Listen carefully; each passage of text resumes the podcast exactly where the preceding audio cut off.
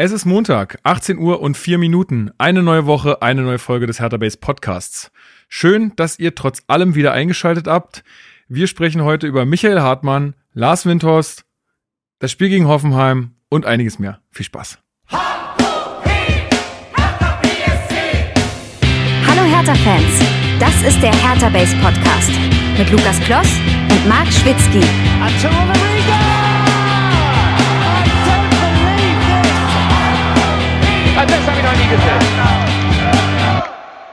Und damit herzlich willkommen zum Hertha Base Podcast. Mein Name ist Lukas. Ich bin wie immer euer Moderator dieser blau-weißen Fußballsendung. Wir besprechen hier jede Woche am Montag meistens alles rund um Hertha BSC und das will ich auch heute tun. Und zwar, wie immer an meiner virtuellen Seite, sogenannter Fanexperte. Er schreibt für den RBB über Hertha. Er ist Chefredakteur von Hertha Base, Marc Spitzky. Ich grüße dich. Grüß dich, Lukas. Ähm, eine Frage, bevor wir so richtig reinstarten. Ja. War das Absicht mit Hoffenheim im Intro? ja, äh, nee. Ja, ja, ne? nee, war, war nicht, äh, nee. Aber weißt du, das ist doch immer alles dieselbe Suppe. Es ist ja, doch eigentlich sagen, weil das ob ja, nun Leverkusen ja auch, oder was auch immer. Das hätte ja auch mit dem ganz humoristischen Florett gearbeitet sein können, so von wegen War's Plastikclub ist gleich Plastikclub. War es leider ähm, nicht, aber, aber ehrlich, ehrliche Berliner Haut, wie du bist, äh, ja, nee. Zu. Ja, äh, Grüße. Ja, Grüße. Du weißt jetzt auf jeden Fall, wie es in meinem Hirn abgeht. Ja, ja, ja, ja. Ist mir auch scheißegal, gegen wen wir spielen. Hauptsache Punkte. Egal. Hauptsache verlieren. Äh, ja, na gut, da kommen wir zu noch. Ähm, wir haben aber wieder einen äh, Mann mit dabei. Endlich ist er mal wieder am Start. Ähm, ja, der lieber Felix äh, Quelix Magath auf unserer Bank äh, sitzen hätte als äh, Korkut. Alex, schön, dass du wieder mal mit dabei bist. Gleich interner jetzt hier für ein Intro. ja, hi. Ähm, es ist halt natürlich auch richtig gutes Timing, den Chefpessimisten nach einer 1 zu 6 Niederlage gegen Leipzig einzuladen. Also wer sich jetzt irgendwie äh, positive Gedanken oder Mutmachung erhofft, dann schaltet jetzt aus. Kommt heute nicht. Genau. Ähm, ja, äh, nee, ich finde es aber trotzdem gut, dass du, dass du mal wieder mit dabei bist. Du bist ja, muss man ja auch mal dazu sagen, glaube ich, mit das längste Hertha-Base-Mitglied, was es äh, noch so gibt. Neben Marcel und Marc, glaube ich. Tatsächlich, ja. Ja, genau. ich glaube, sonst ja. ist richtig. Haben wir ich aber hoffe auch, dass es in Zukunft dafür. Ruht sich aus also, dem Status aus. Die, die jahrelange Arbeit, die muss auch mal irgendwann in Urlaub umgemünzt werden, ne? Ich meine. Der Mann ist seit drei Monaten im Urlaub. Unentgeltlich. Du warst gefühlt sieben Wochen in Albanien. Unentgeltlich, ja. Ja, man muss dazu sagen, ich habe auch die Quittung mit Corona bekommen, ne? Also. Das stimmt. So. Das ja. Nee, also um, um, mal so ein bisschen Einblicke zu liefern, ne? bei mir war jetzt tatsächlich äh, nicht nur Urlaub angesagt, sondern äh, Studiumsende und dann neuer Job und Probezeit und Umzug. Bin jetzt quasi das erste Mal in eine komplett eigene Wohnung nach drei Jahren WG gezogen. Deswegen war das ein bisschen viel auf einmal, aber ich hoffe, dass das dann äh, jetzt wieder öfter klappt und ich mich den schöneren Dingen des Lebens äh, wieder mehr widmen kann. Genau, Hertha BSC. Und, und den weniger schönen Dingen wie Hertha BSC. Danke, dass du mir die Punchline kaputt gemacht hast. Sorry. Der lag zu sehr ja, auf nee, Ich freue mich, dass ich wieder hier sein kann und äh, ja, wir haben so ja jung kommen wir nicht mehr zusammen. Boah. Man muss dazu wissen, Alex heißt mit Nachnamen Jung, nur für den Kontext, Leute. Okay, gut, wir fangen wie immer an mit dem Feedback aus unserer Community. Ähm, erstmal nochmal der Hinweis, wir haben ja so oft gelobt, wie schön die Diskussionskultur bei uns im äh, Discord-Server ist und das ist auch im Großen und Ganzen so. Also ich, äh, ich hänge häufig in den Channels vom Podcast rum, deswegen da ist alles äh, sehr geordnet und sauber und schön und das macht Spaß. Ähm, jetzt hatten wir aber den Hinweis bekommen, dass es äh, teilweise so ein bisschen ruppiger, polemischer zugeht, wo man sagen muss, Leute, ihr müsst wissen, das ist immer noch ein öffentliches Ding da. Also das ist kein privater Chat auf eurem Handy, wo ihr irgendwie so alles rausblasen könnt. Und ich weiß das, ich trenne das auch sehr gut. ähm, aber äh, ja, ihr müsst einfach ein bisschen drauf achten, versucht äh, Polemik rauszulassen oder irgendwelche Sachen, die, die euch noch nicht so gut überlegt habt. Ich weiß, manchmal ist das sehr emotional, auch während der Spiele und dass man sich da austauscht, finden wir auch super gut. Aber ähm, ihr kennt das ja auch von uns, versucht da ein bisschen äh, den Blick weit zu haben und nicht ähm, ja irgendwie irgendwie nur so polemisch was rauszuhauen. Das wäre uns ganz wichtig. Möchtest du noch was dazu sagen, Marc? Nee, also Respekt äh, den verantwortlichen Spielern gegenüber als auch den Leuten, mit denen ihr da diskutiert. Das ist alles. Seid lieb. Genau, seid lieb. Das wäre ganz, ganz, ganz toll. Dann hat uns äh, Groak geschrieben, er, schlägt für die positive Stimmung im Podcast eine Nostalgie-Sektion vor. Marc, haben wir für sowas Mm. Zeit? Man könnte sowas, man könnte sowas machen. So ein, aber die Frage ist, worauf man dann verweist. Ob man sagt, äh, heute vor vier Jahren oder in dieser Woche vor vier Jahren ist das und das passiert oder, also ob man das quasi an das feste Datum knüpft oder das so random, ich nenne einfach gefühlten Spieler und sag nochmal, wie viele Spiele der gemacht hat. Also ich bin offen dafür, müssten wir halt schauen, wie wir es machen. Ja, ist halt wieder, also ich sage das ja ganz häufig an der Stelle, aber es ist halt immer wieder Vorbereitungszeit, Hm. ne? Und das, das macht sich ja auch nicht von selber. Und alleine so eine Sendung vorzubereiten mit eurem ganzen Feedback und mit dem Spiel und mit der ganzen Woche und gerade Hertha BSC, weißt du, wenn wir irgend so ein Club wie Mainz wären, oder ich weiß nicht, ob bei Mainz viel passiert oder nicht, ich habe keine Ahnung von anderen Vereinen, aber äh, wo einfach egal ist, was passiert oder nichts passiert, dann wäre das ja alles äh, super machbar. Aber gerade ist bei uns ja so viel äh, am Köcheln, dass das ähm, echt schwierig wird, da über alles den Überblick zu behalten, plus dann noch solche Sachen zu machen. Ja, Gerade auch ein bisschen viel mit irgendwelchen externen Auftritten, ey. stimmt. Muss du bist, irgendwie. bist ja, gut unterwegs. Ja, ja, erst, erst, äh, also klingt so, als würde ich mich jetzt hier beschweren, ist es ja auch nicht, aber ähm, man würde auch gerne mal erklären, warum bei Hertha alles geil läuft. Aber stattdessen sitze ich dann halt beim Kicker oder jetzt äh, heute kurz Sky und äh, muss dann wieder versuchen in äh, Rekordzeit, das muss man auch immer sagen, ne? Die, also diese großen Medien haben ja auch immer nicht so viel äh, Zeit dafür, muss man dann kurz mal quasi beim Urschleim anfangen und erklären, warum es bei Hertha läuft, wie es läuft, obwohl man ja selber gar nicht alle Antworten hat, was sich sicherlich auch heute wieder zeigen wird. Aber ja. Ja, definitiv. Suffering from success, wa? Bist doch Student, du hast doch die Zeit. genau. Du machst doch gar nichts. War ja nichts, stimmt. Das stimmt eigentlich. Ihr habt ja vollkommen recht, was beschwer ich mich. Ähm, nee, aber ist ja, ist ja trotzdem auch immer alles Zeit, ne? Frisst Zeit, man muss ja doch trotzdem noch mal ganz kurz ordnen und so weiter und so fort. Und naja, ihr wisst es. Es ist immer alles, äh, wenn ich das hauptberuflich machen würde, wäre wär das gar kein Problem. Aber erstens will ich das nicht und zweitens, ähm, gibt kein zweitens. Ich will das einfach nicht. Ich glaube, Ähm. wir bräuchten auch eine Gruppentherapie, wenn wir das hauptberuflich machen würden. So, äh, genau. Das ist ja hier eh schon.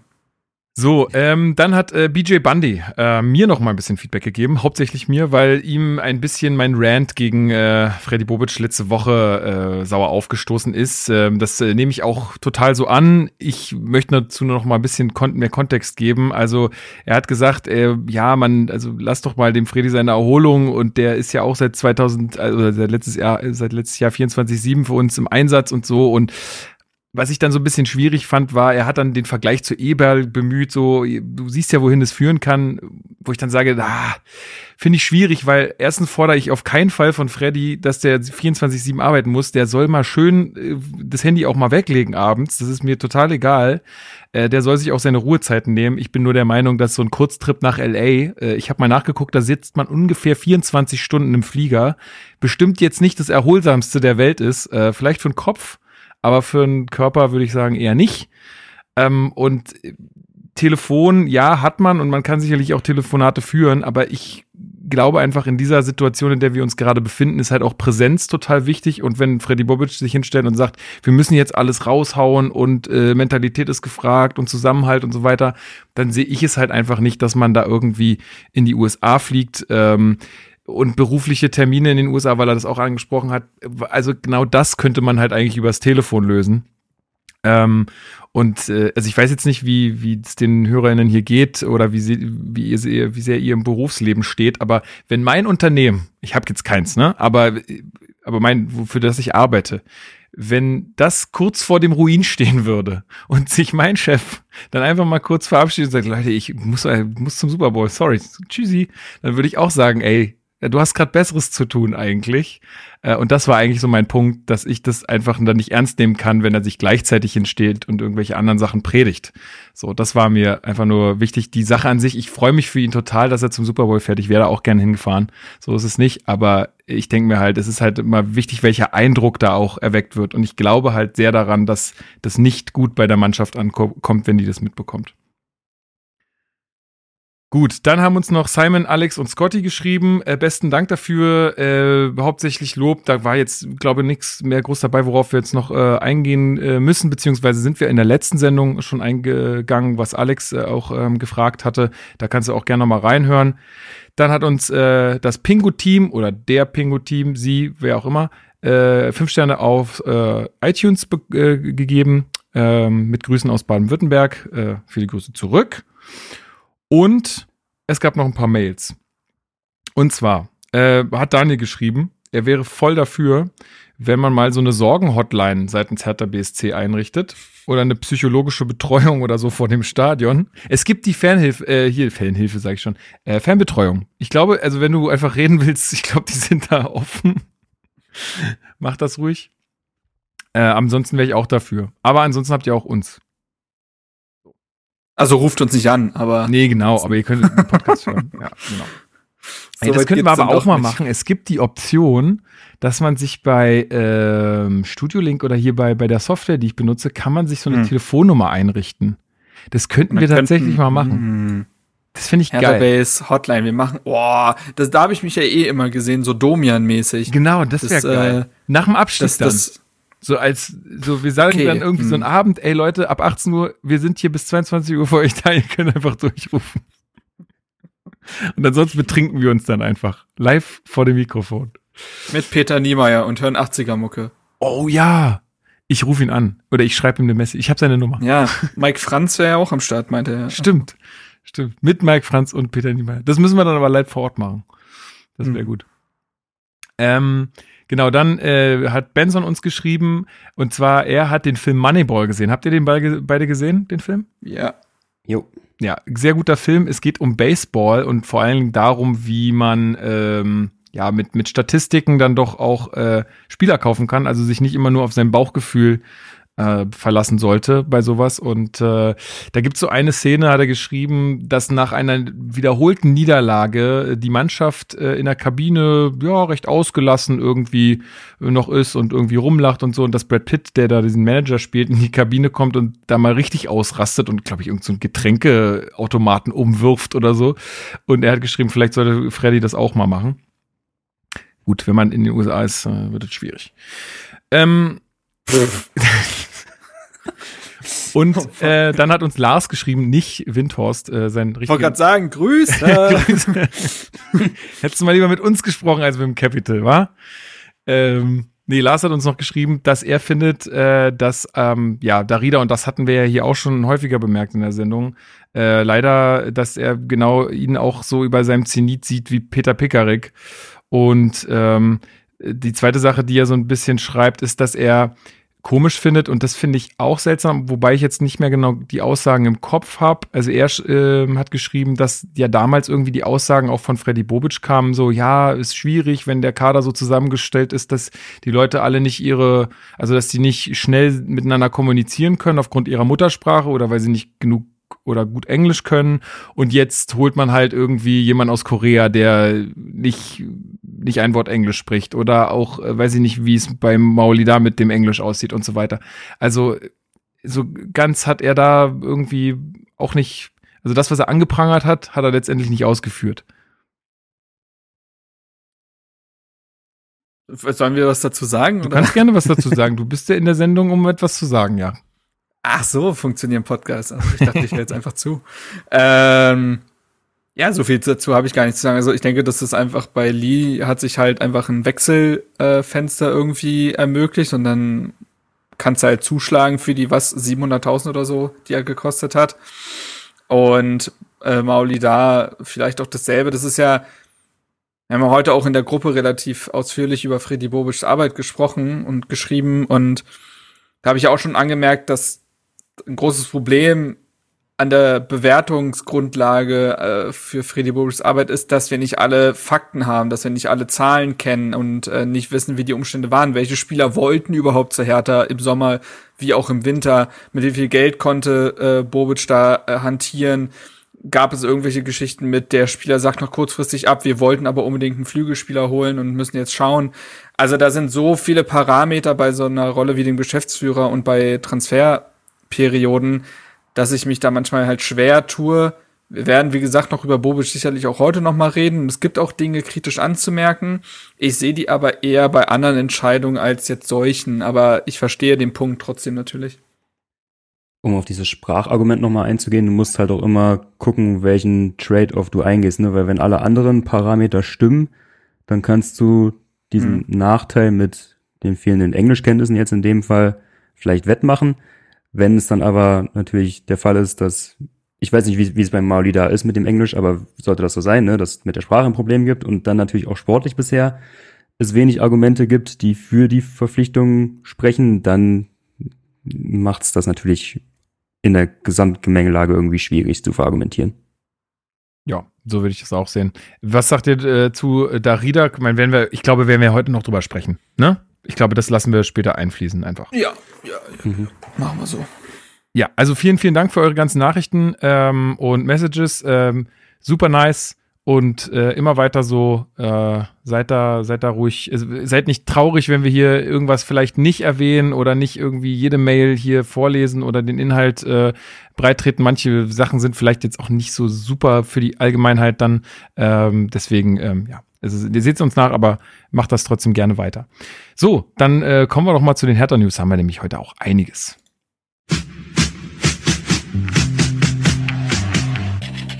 Hertha News. Alex, da fangen wir doch gleich mal mit dir an. Und zwar gab es eine schöne Aktion oder soll es eine schöne Aktion geben? Du musst mich jetzt mal aufklären.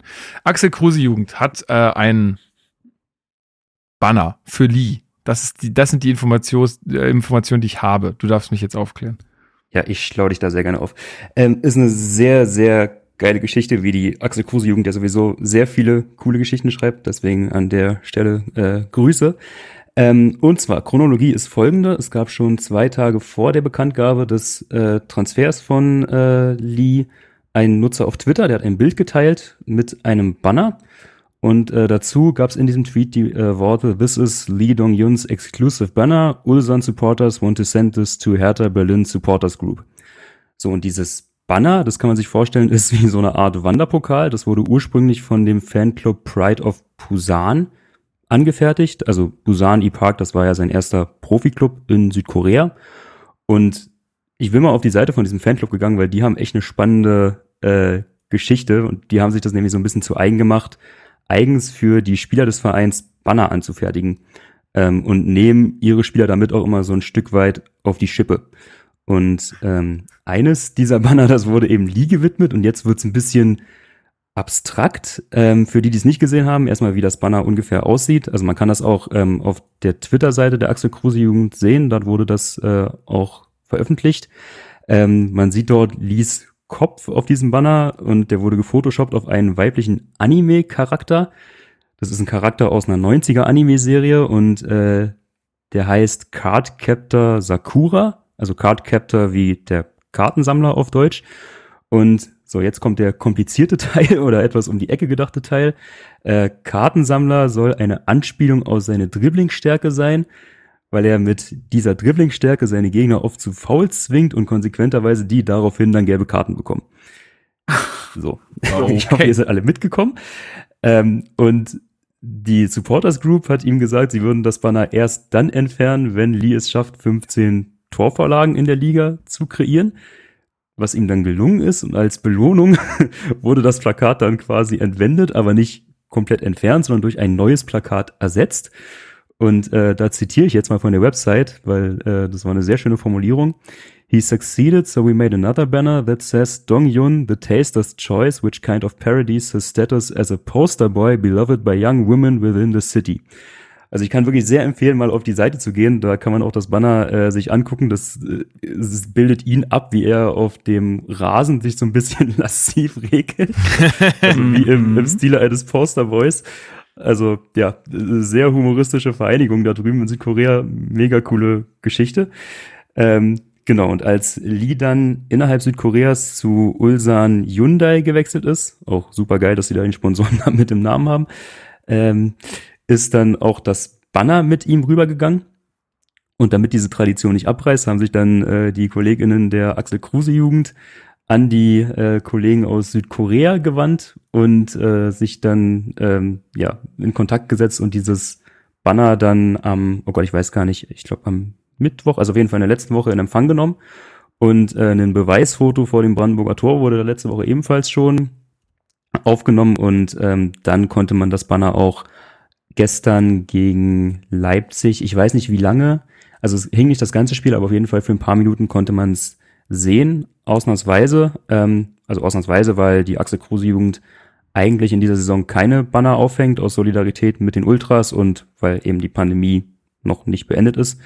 Ähm, aber quasi als Geste und als Willkommensheißung für unseren Neuzugang hat man da dann eine Ausnahme gemacht und ja, wie immer mal wieder rundum eine sehr coole Geschichte, wie ich finde. Ja, nice. Ähm, ich weiß jetzt noch nicht, wie ich es genau mache. Wenn alles funktioniert und wenn ihr eine coole Podcast-App habt, dann äh, werdet ihr in diesem Abschnitt jetzt äh, äh, diesen, dieses Banner einfach als Folgenbild sehen. Also wenn ihr ja nicht, nicht Spotify nutzt, sondern andere Podcatcher, dann seht ihr dieses Bild. Ansonsten verlinke ich natürlich auch nochmal den, den Twitter-Post, ähm, sodass ihr euch das Banner mal angucken könnt.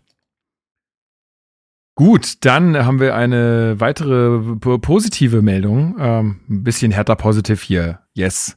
Und zwar äh, gibt es einen, einen neuen äh, Spieler mit Profivertrag bei uns, Marc. Mesut Kesik, richtig. Also nicht wie der Käse, Käsig, sondern Kesik, K-E-S-I-K. Ähm, 18-jähriger äh, Deutscher, äh, deutscher U-Nationalspieler, äh, sieben Einsätze, zwei Tore für die U19. Ähm, Kapitän von Herthas U19, der auch schon in der Saison eins, also jetzt schon vier Spiele auch für die U23 gemacht hat, auch immerhin erst mit, mit erst 18 Jahren, äh, 2003er Jahrgang, also äh, wird dieses Jahr dann 19. Und wie gesagt, ist Kapitän äh, der U19, ist ähm, zentraler Mittelfeldspieler, so ein Antreibertyp, ähm, der äh, nicht nur von Freddy Bobic, äh, das Wort ist ja ein bisschen vergiftet mittlerweile, aber für seine Mentalität gelobt wird. Hatten wir schon lange nicht mehr. So, ähm, ja, genau. Also jemand, der vorangeht und der wird ab Sommer dann zu den Profis stoßen.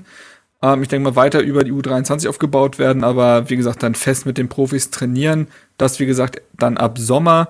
Und ähm, ja, also wahrscheinlich, also grundsätzlich ja immer eine positive Geschichte, ist auch gebürtiger Berliner, also jetzt ist ja gerade, um den Bogen schon zu spannen, aha, Moderationstalent ist ja gerade die zweite Staffel von Underground of Berlin in, äh, rausgekommen auf The Zone und da geht's ja auch um die Berliner Jungs und vielleicht kann ja Mesut Kesik diese äh, Tradition weiterführen. Ja, geil. Ich freue mich auf den. Ich bin ganz gespannt. Ich finde es ja gut. Ähm, vor allen Dingen Scheint ein sehr aufgeräumter Junge zu sein. Wir brauchen jeden Mann aktuell.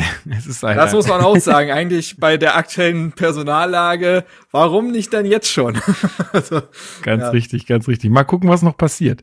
Ja, du hast es gerade schon angesprochen. Es gibt die äh, zweite Staffel von Underground of Berlin auf The Zone zu sehen. Also wer ähm, reich ist und sich ein The Zone-Abo leisten kann. Ach ne, noch, noch ist es günstig, wa?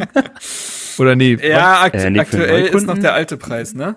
Ja. Auch für Neukunden, ja? Ah, weiß ich gar nicht. Ja, das, wobei, stimmt, Neukunden könnte schon, könnte schwierig werden. Naja. Ja, man kann sich die Dinge auch teilen, ne? Also, da müssten, müssten halt beide was bezahlen. So ist es, äh, ich glaube, das ist auch gar nicht verboten oder so, sondern ähm, kann man schon machen. Ähm, ja, das wird übrigens, glaube ich, auch dann getrackt ab dann dem neuen. Also wenn alle den neuen Preis zahlen, wird das, glaube ich, auch getrackt. Das war vorher ja auch so, macht halt. Und das wird dann auch irgendwie limitiert oder irgendwas war da. Also naja. Na, Geräte sind, glaube ich, jetzt unter schon. Dem, unter dem Tweet von, von, äh, von Lena, dass das aber, also das wirkte so, aber war dann, glaube ich, doch keine offizielle Info. Also ich meine, das mhm. hat sich dann als, okay. als ich glaub, ausgestellt. Technisch lässt sich das kaum umsetzen. Also das hat, haben ja viele Streaming-Anbieter dieses Problem. Ich glaube, was sie schon limitieren, was sie ja gerade schon machen, ist Geräte. Dass du mhm. nur so, so und so viel Geräte einspeisen kannst und dass teilweise auch Plätze für Geräte wieder geblockt werden, wenn du sie rauslöscht. Also wenn du dann Geräte löscht, dann sind die erstmal irgendwie drei Monate lang geblockt, dieser, dieser Slot, und du kannst kein neues Gerät anmelden. Also du mhm. musst dich dann auf bestimmte Geräte festlegen. Naja, wie Alles auch immer. Wie auch immer. Ähm, Underground of Berlin Staffel 2, die, also Staffel ist ja auch ein bisschen viel, finde ich. Ähm, ne, sind wieder weitere drei Folgen, A20 Minuten. Äh, streng genommen ist eine Staffel, aber ja, äh, so, eine, so eine gute Stunde, ähm, neues Material. Äh, habt ihr beides gesehen? Alex, hast du es gesehen? Von dir, Marc, weiß ich's? Äh, Nicht komplett, ich bin tatsächlich ein richtiger Spätzünder. Ich habe die erste Folge von der ersten Staffel vor Monaten geguckt und dann aber irgendwie den Faden abreißen lassen und habe dann jetzt am Wochenende, äh, weil ich mir dachte, ich werde darauf angesprochen im Podcast, äh, das mal äh, nachgeholt und bin jetzt, also mir fehlt noch die letzte Folge der zweiten Staffel. Achso, wie hat dir denn die erste Staffel gefallen? Äh, ja, sehr geil. Also ich wurde natürlich schon ein bisschen gespoilert, ne, durch äh, unsere WhatsApp-Gruppe in erster Linie. Ähm, aber ich fand's halt cool, wen die da so alles hatten. Also für mich ist ja ähm, das halt natürlich mit ganz viel Nostalgie verbunden, aber das, das hast du ja erwartet bei so Leuten wie, äh, also um die sich, äh, um die es in der Doku halt geht, ne, Boateng, Ebert Benatira, dass dann natürlich viele Gefühle getriggert werden, war klar, aber für mich war es dann halt auch geil, dass dann da auf einmal so ein Massiv saß, den ich halt in meiner Jugend komplett gepumpt habe. einfach mega geil, wen die da so alles vor die Kamera bekommen haben und ähm, ja, sehr viel gefühlsmäßiges Hin und Her, weil auf der einen Seite eben so diese, also erstmal die Freude darüber, diese ganzen Einblicke zu bekommen. Auf der anderen Seite, jetzt gerade, wenn wir mal den Bogen zur zweiten Staffel schlagen, ähm, da wo ja der Fokus gerade in der ersten Folge sehr stark auf Ben Atira liegt, auch irgendwie viel Wehmut, wenn du so mitbekommst, wie wenig, oder das nochmal so vor Augen geführt bekommst, wie wenig in Anführungsstrichen er aus seinem ja wirklich massiv vorhandenem Talent gemacht hat.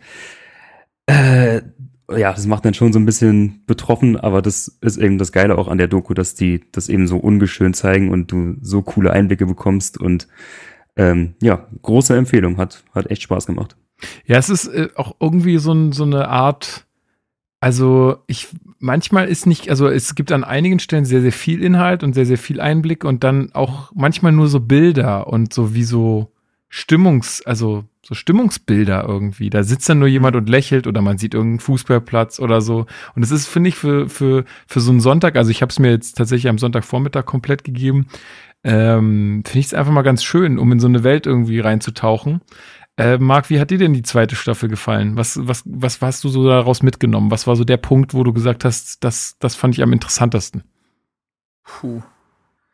Ähm, boah, weiß ich nicht. Ich, ähm, es ist, also in der zweiten Staffel, wie Alex es auch schon angedeutet hat, ähm, schwingt auch eine ganze Runde Wehmut mit.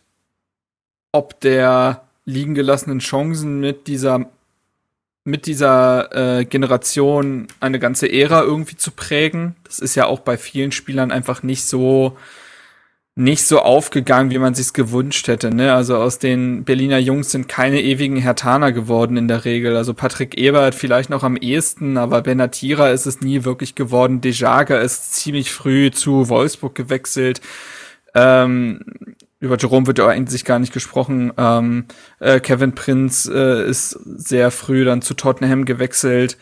Ähm, Chine Duede äh, auch nicht so richtig. Ne? Also das ist schon schade ähm, dass all diese Spieler es dann irgendwie nicht in Berlin oder bei Hertha zu 100 Prozent und über lange Zeit gepackt haben, teilweise ja sogar aus der Jugend ausgeschieden, wie Ben Hatira.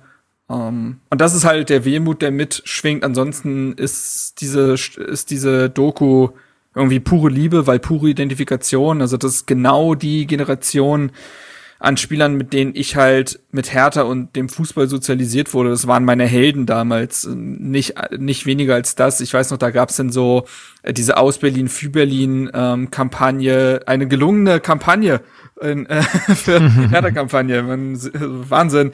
Und äh, da gab es auch damals dieses Trikot mit dem Adler als Logo. Das find, fanden ja auch viele scheiße. Ich ja. fand's immer ganz geil. Ich muss das, müsste eigentlich auch irgendwo noch ein Trikot davon rumliegen haben. Ähm, ja, aber auch, also da sind ja nicht nur die Jungs in, äh, rausgekommen, sondern auch so Spieler wie Seja äh, Saliovic, mhm. Christian Müller, all, also Spieler, die es dann ja vielleicht nicht bei Hertha, aber die es in den ersten ein, zwei, wenn vielleicht sogar dritten äh, Liga irgendwie in Deutschland geschafft haben. Ähm, das war eine ganz besondere Zeit irgendwie. Und da noch mal reingeworfen zu werden, da muss die Doku nicht mal für abs absolut fantastisch für sein. Das reicht mir dann fast schon. Aber ich finde es auch interessant, dass diese Doku, wie du sagst, manchmal auch nur so Bilder und Stimmung einfängt. Das hat manchmal weniger was von der Fußball-Doku, viel mehr was von so einer Milieustudie. Mhm. Also, wo kommen die Jungs her? und was, wie hat sie das geprägt und was unterscheidet sie dementsprechend von der weißen Mittelschicht so ungefähr? Das finde ich auch interessant. Das hat da manchmal auch schon fast so Four Blocks äh, Vibe.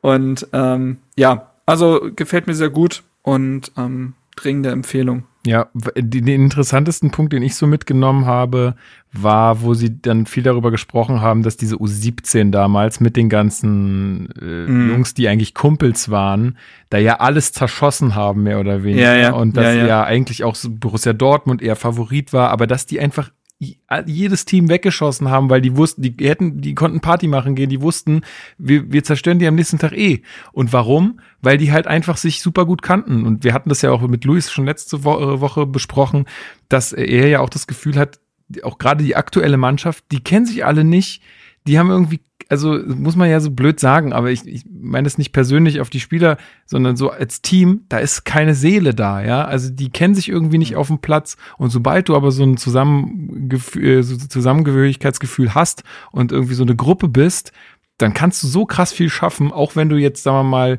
und die Qualität hatten die ja trotzdem, aber wenn du, wenn du andere Sachen vielleicht nicht so gut kannst, ähm, oder nicht so diszipliniert ja, oder bist oder so.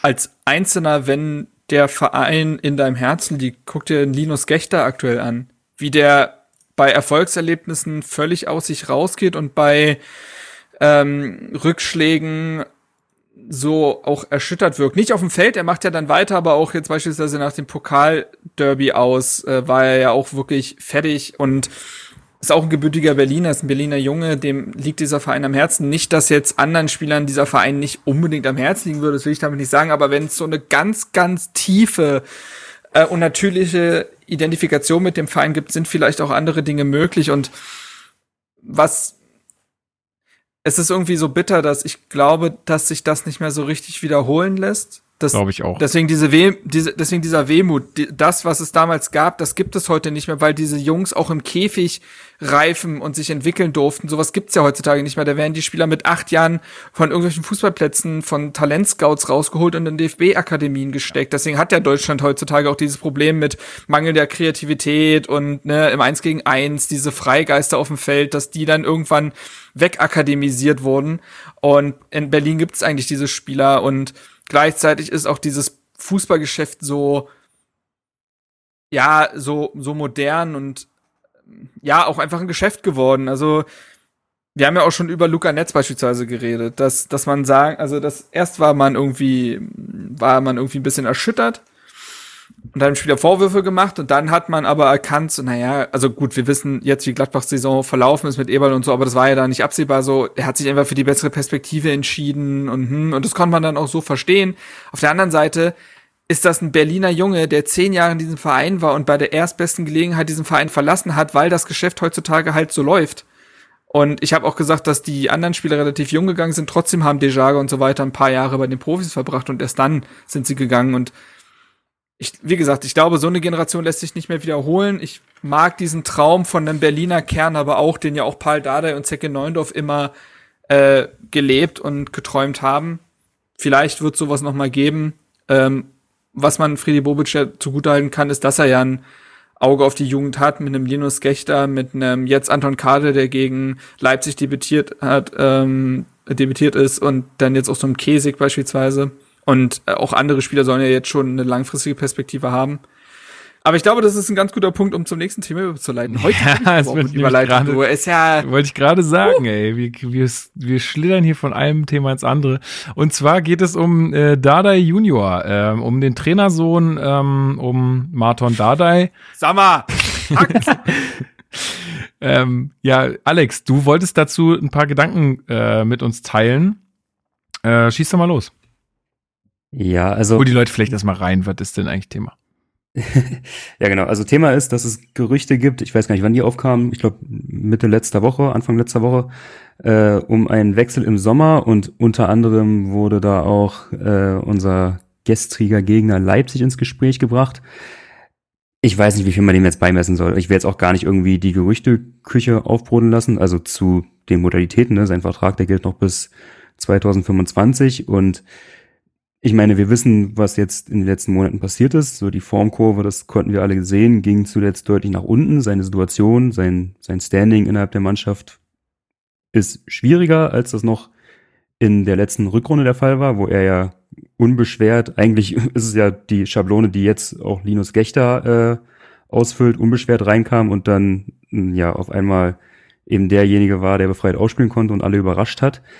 Ähm, ich bin so ein bisschen zwiegespalten, wie ich das alles einordnen soll, weil ich muss tatsächlich sagen, ich könnte es so ein bisschen verstehen, wenn er sich Gedanken in diese Richtung macht, nicht in die Richtung Leipzig, um Gottes Willen. Da hoffe ich, dass sein Umfeld und auch Vater ihn da abraten wird. Aber ich finde, dass sich Hertha da als Verein gerade in einer ziemlich ungünstigen Position befindet. Weil wenn wir uns mal das Potenzial von Dardai anschauen und wie gesagt, wir jetzt mal die letzten Monate ausblenden und uns an diese Phase der letzten Rückrunde erinnern, dann, dann ist es sehr unwahrscheinlich, dass er, wenn diese Entwicklung so weitergeht und unsere Entwicklung so weitergeht, er die nächsten zehn Jahre noch bei Hertha BSC kicken wird. So, das heißt, um einen so jungen Spieler halten zu können, musst du ihm oder ihn möglichst lange halten zu können, musst du ihm das geben, was für junge Spieler am wichtigsten ist, und das ist Spielzeit. So, jetzt haben wir aber wie gesagt die Situation, dass Dardai, das gilt nicht für ihn alleine, aber eben auch er in, in den letzten Monaten ein starker Unsicherheitsfaktor war. Und dann hast du eben jetzt im Winter die Chance gehabt, einen Mark Oliver Kempf zu verpflichten und eben diese Schwachstelle, vermeintlich muss man ja jetzt mit Blick auf das Spiel gegen Leipzig vielleicht sagen, ähm, zu schließen. Aber Spaß beiseite ist ein absolut nachvollziehbarer Transfer und ich kann da das Handeln des Vereins absolut nachvollziehen, dass du sagst, du kannst jetzt nicht darauf warten, dass ein so junger Spieler diese Formkrise überwindet, weil gerade bei so jungen Spielern das erfahrungsgemäß auch länger dauern kann als jetzt bei einem Bundesliga-Profi, der irgendwie schon 200 Spiele auf dem Buckel hat. So, und gerade für eine Mannschaft wie Hertha, die im Abstiegskampf steckt und eben ihr Heil jetzt nicht in der Offensive sucht, also wir werden jetzt nicht wie äh, Hoffenheim 1 unter Nagelsmann irgendwie anfangen, im Abstiegskampf jetzt attraktiv nach vorne zu spielen, bist du halt darauf angewiesen, dass jetzt mal platt gesagt der Laden hinten dicht ist. So, daher hat Hertha da aus meiner Sicht seine Pflicht getan.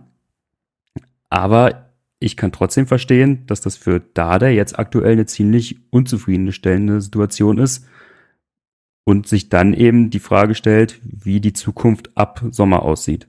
So, und da ist die erste Frage vor allen anderen, wie schaut es mit der Ligazugehörigkeit aus? Weil wenn wir absteigen, dann glaube ich, müssen wir darüber gar nicht weiter reden. Ich kann mir nicht vorstellen, und ich weiß auch nicht, ob das für seine Entwicklung so gut wäre, dass er mit in die zweite Liga ginge. Aber gehen wir jetzt mal davon aus, wir halten die Klasse, dann musst du eben schauen, wie plant der neue Trainer. So einen Marc Oliver Kempf, den hast du jetzt erstmal als Stammspieler, der ist, korrigiert mich, ich meine 26 Jahre alt. Das 27. heißt, 27, okay, das heißt aber, ist noch in einem Alter, wo du sagst, die Position ist jetzt erstmal Verletzungen ausgeklammert für die nächsten Jahre besetzt. Also musst du gucken, was will der hoffentlich neue Trainer dann ab Sommer. Weil es kann ja auch sein, dass er von dieser Prämisse abweicht, dass er immer äh, einen Linksfuß und einen Rechtsfuß in der Innenverteidigung haben will. Das ist ja nicht in Stein gemeißelt. Oder es kann auch sein, dass er es als sinnvoll erachtet, was vielleicht bei unseren nicht existenten Flügelspielern auch sinnvoll wäre, auf eine Dreierkette umzustellen. Ja. Also es gibt ja genügend Optionen, Dardai auch trotz der Verpflichtung von Kempf Spielzeit zu geben. Zumal wenn du dann noch guckst, dass eventuell eine Niklas Stark und ein Dedrick Boyata sich im Sommer verabschieden. Ja. Also, Darf ich da kurz, kurz reingrätschen und einen Gedanken ja, dazu werfen bezüglich möglicher Einsatzzeit? Ich persönlich glaube, dass die Zukunft von Martin Dardai nicht in der Innenverteidigung liegt, sondern auf der Sechserposition. Ich finde, Martin Dardai ist in seinem Kopfballspiel nicht resolut genug und auch im direkten Zweikampf fehlt ihm manchmal die Robustheit. Das ist, kann auch noch mit dem, mit dem Alter kommen. Ich finde, aufgrund seiner Antizipationsgabe und vor allen Dingen seiner Spieleröffnung sollte man sehr stark darüber nachdenken, ihn nicht vielleicht als Ankersechser zu sehen in einer dann spielstärkeren Mannschaft. Ich glaube, das könnte eher seine Zukunft sein. Aber das nur als weiteren Gedanken. Ein Gedanke auch noch von mir dazu. Kurzer Einwurf. Ich habe mir jetzt hier gerade mal sein Profil bei äh, Transfermarkt aufgerufen. Und es ist äh, ja tatsächlich so, dass er irgendwie elf Spieltage von den 23 verletzt war. Und vier davon nicht im Kader war. Aber die anderen hat er immer gespielt. Also fast immer 90 Minuten, einmal nur 80 und einmal 58 und einmal 45. Also der hat seine Einsatzzeiten bekommen, ne? Der war halt aber viel verletzt ja, auch. Genau, aber das war ja auch ein Problem. Also ich glaube, er wurde ja dann nach seiner Verletzung viel zu früh reingeworfen. Genau. Und das, also gegen das Spiel gegen Union in der Hinrunde, das war, ähm, das habe ich auch nochmal nachgeschaut, das zweite nach seiner Verletzung. Davor gab es noch das, das Spiel gegen Leverkusen. Ähm, und das war ja dann das Spiel, wo er, muss man ja so hart sagen, uns das 0 zu 1 beschert hat. Was jetzt überhaupt nicht als Vorwurf gemeint ist, ne? dass ein junger Spieler Formkrisen hat und dass ihm ein Fehler unterläuft, gar kein Thema. Problem ist halt, dadurch, dass das gerade niemand in der Innenverteidigung auffängt und er nicht irgendwie äh, so wie Toruna Riga das äh, in, im letzten Jahr äh, hatte, einen Dedrick Boyata in, in Topform neben sich hat, der das irgendwie kompensieren kann, fällt sowas halt stark auf. Und du hast eben das grundlegende Problem, dass eben diese Schlüsselposition bei Hertha, also gerade Innenverteidigung, wie gesagt, wir werden drüber sprechen, Marc Oliver Kempf gestern, und der Torwart gerade für einen Patzer pro Spiel gut sind, der dann eben spielentscheidend ist. Also bei Schwolo war es jetzt eben gegen Bochum der Fall, wo er das 1 zu 1 verschuldet und jetzt eben Marc Oliver Kempf gestern gegen Leipzig. So, das heißt, du musst halt irgendwie den Laden hinten dicht kriegen. Ähm, lange Rede, kurzer Sinn. ich habe so ein bisschen Angst, dass das gleiche Schicksal passiert wie bei Luca Netz und Samarcic, auch wenn die Fälle da ein bisschen anders gelagert sind. Äh, Gerade bei Luca Netz hattest du eben zwei Spieler, die du ihm vor die Nase gesetzt hast. Ähm, da konnte ich tatsächlich ein bisschen nachvollziehen, ähm, was die Beweggründe für den Wechsel waren. Ich hoffe einfach, dass das bei Dade anders laufen wird, weil wir haben ne, gerade über das Thema Underground of Berlin gesprochen und wie wichtig so eine Identifikation ist und es tut schon genug weh, dass der Vater nicht mehr da ist. Wenn jetzt der Nächste da, der den Verein verlässt, das wäre nicht schön. Gehe ich mit. Werden wir beobachten. Übrigens dazu ja auch einen MBB-Artikel geschrieben. Äh, am 10. Februar habe ich mal so die, die Zeit von Martin Dardai bei den Hertha-Profis ja so nachgezeichnet und äh, wer das also nochmal lesen will, wie es zu dieser jetzigen Formkrise und so weiter kam, vielleicht einfach mal reinlesen. Ähm, ja, ich weiß nicht, bei Martin Dardai kann ich mir auch vorstellen, dass man sich im Sommer einfach Gedanken über eine Laie macht, dass man sagt, ey, wir glauben weiter an dich und wir haben einen ganz klaren Plan. Wir haben jetzt mit Kempf halt jemanden, der, und wir spielen jetzt Viererkette beispielsweise, wir haben mit Kempf jemanden, der da ähm, voll da ist. Riga will sich nach seiner Laie nochmal beweisen. Der kommt, da kommt ja auch noch jemand zurück, der Linksfuß ist. Wie wäre es, wenn du jetzt ein Jahr, beispielsweise der FC Basel soll ja im Winter angeklopft haben, ähm, ein Jahr in so einer Liga, ne, wo man vielleicht sogar internationale Erfahrungen mit dem Team sammelt, aber sonst in einer etwas schwächeren Liga halt dann Stamm spielt, sich darüber wieder das Selbst Selbstverständnis holt. Sowas kann ich mir auch vorstellen. Also ähm, muss jetzt gar nicht der feste Abgang sein. Jo. Bisschen off-topic jetzt, die, oder nicht off-topic, aber so aus dem Blauen oder ins Blaue hineingefragt. Könnt ihr euch erinnern, wenn wir das letzte Mal gute Erfahrungen mit einer Laie gemacht haben? Mhm. Gut.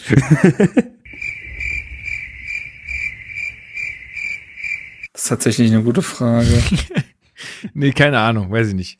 Ähm, aber machen wir mal weiter im Text. Ähm, denn wir haben noch ein bisschen was auf dem Zettel. Und zwar gab es ähm, unter der Woche die News, dass Michael Hartmann ähm, den Verein verlassen wird im Sommer. Und ähm, an dich mal die Frage nochmal, Marc. Vergrault da der Umbruch mhm. jetzt gerade wieder den nächsten jahrelangen Herr Tane?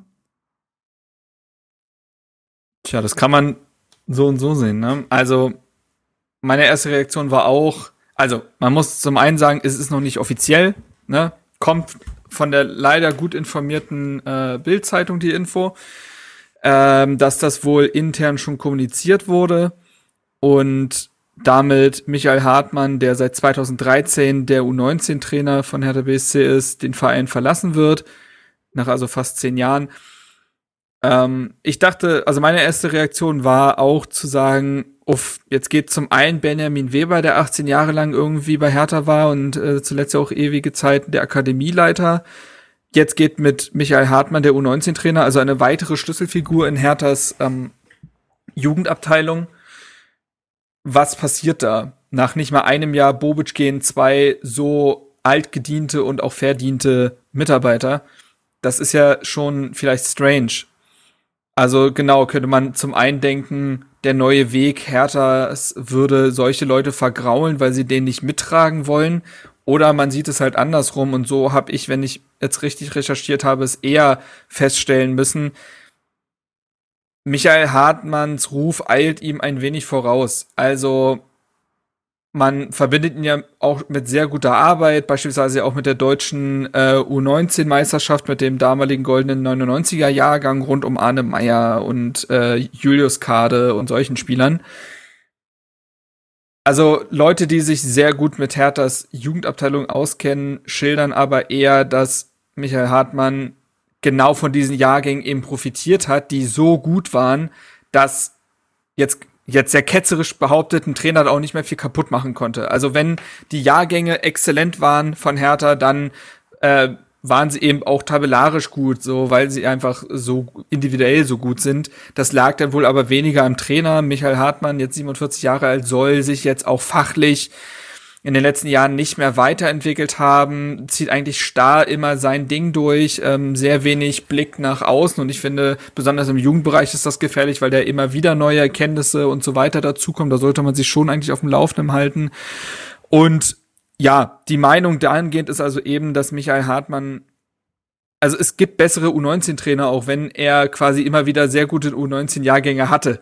So, mhm. die lagen aber dann halt in seinen Händen. Dafür konnte er in dem Sinne nichts. Er hat da wenig dann selber geformt. So, das ist das eine. Das andere ist, dass man mit Oliver Reis, der aktuell die U17 trainiert, ein wohl riesiges äh, Trainertalent in den eigenen Reihen hat. Oliver Reis ist auch so ein ewiger Hertaner, der ähm, war jetzt, glaube ich, gar nicht selber groß aktiv oder so. Der ist 39 Jahre alt und trotzdem ist er schon seit 2007 bei Hertha im Jugendbereich unterwegs.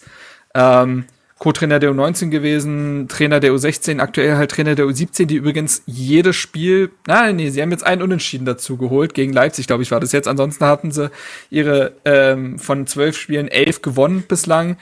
Der macht jetzt gerade die nächste Trainerlizenz auch. Ähm, hatte ich letztens im Kicker gelesen, da wurde er aufgeführt bei den Leuten, die die äh, nächste Trainerlizenz in Deutschland machen.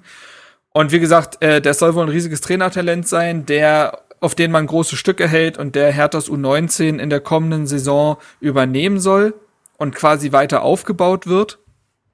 Und wenn er die U19 übernehmen muss, muss Michael Hartmann logischerweise gehen und den hat man wohl nicht überzeugen können, eine andere Position im Jugendbereich zu übernehmen, so dass es dann halt zur endgültigen Trennung kommt. Der FC Bayern wird ja beim von Bild in äh, den Raum geworfen, weil sie Michael Hartmann 2020 schon mal haben wollten für die zweite Mannschaft. Genau, und das ist die Entwicklung, also dementsprechend ist es nicht unbedingt so, dass da jetzt groß vergrault wurde.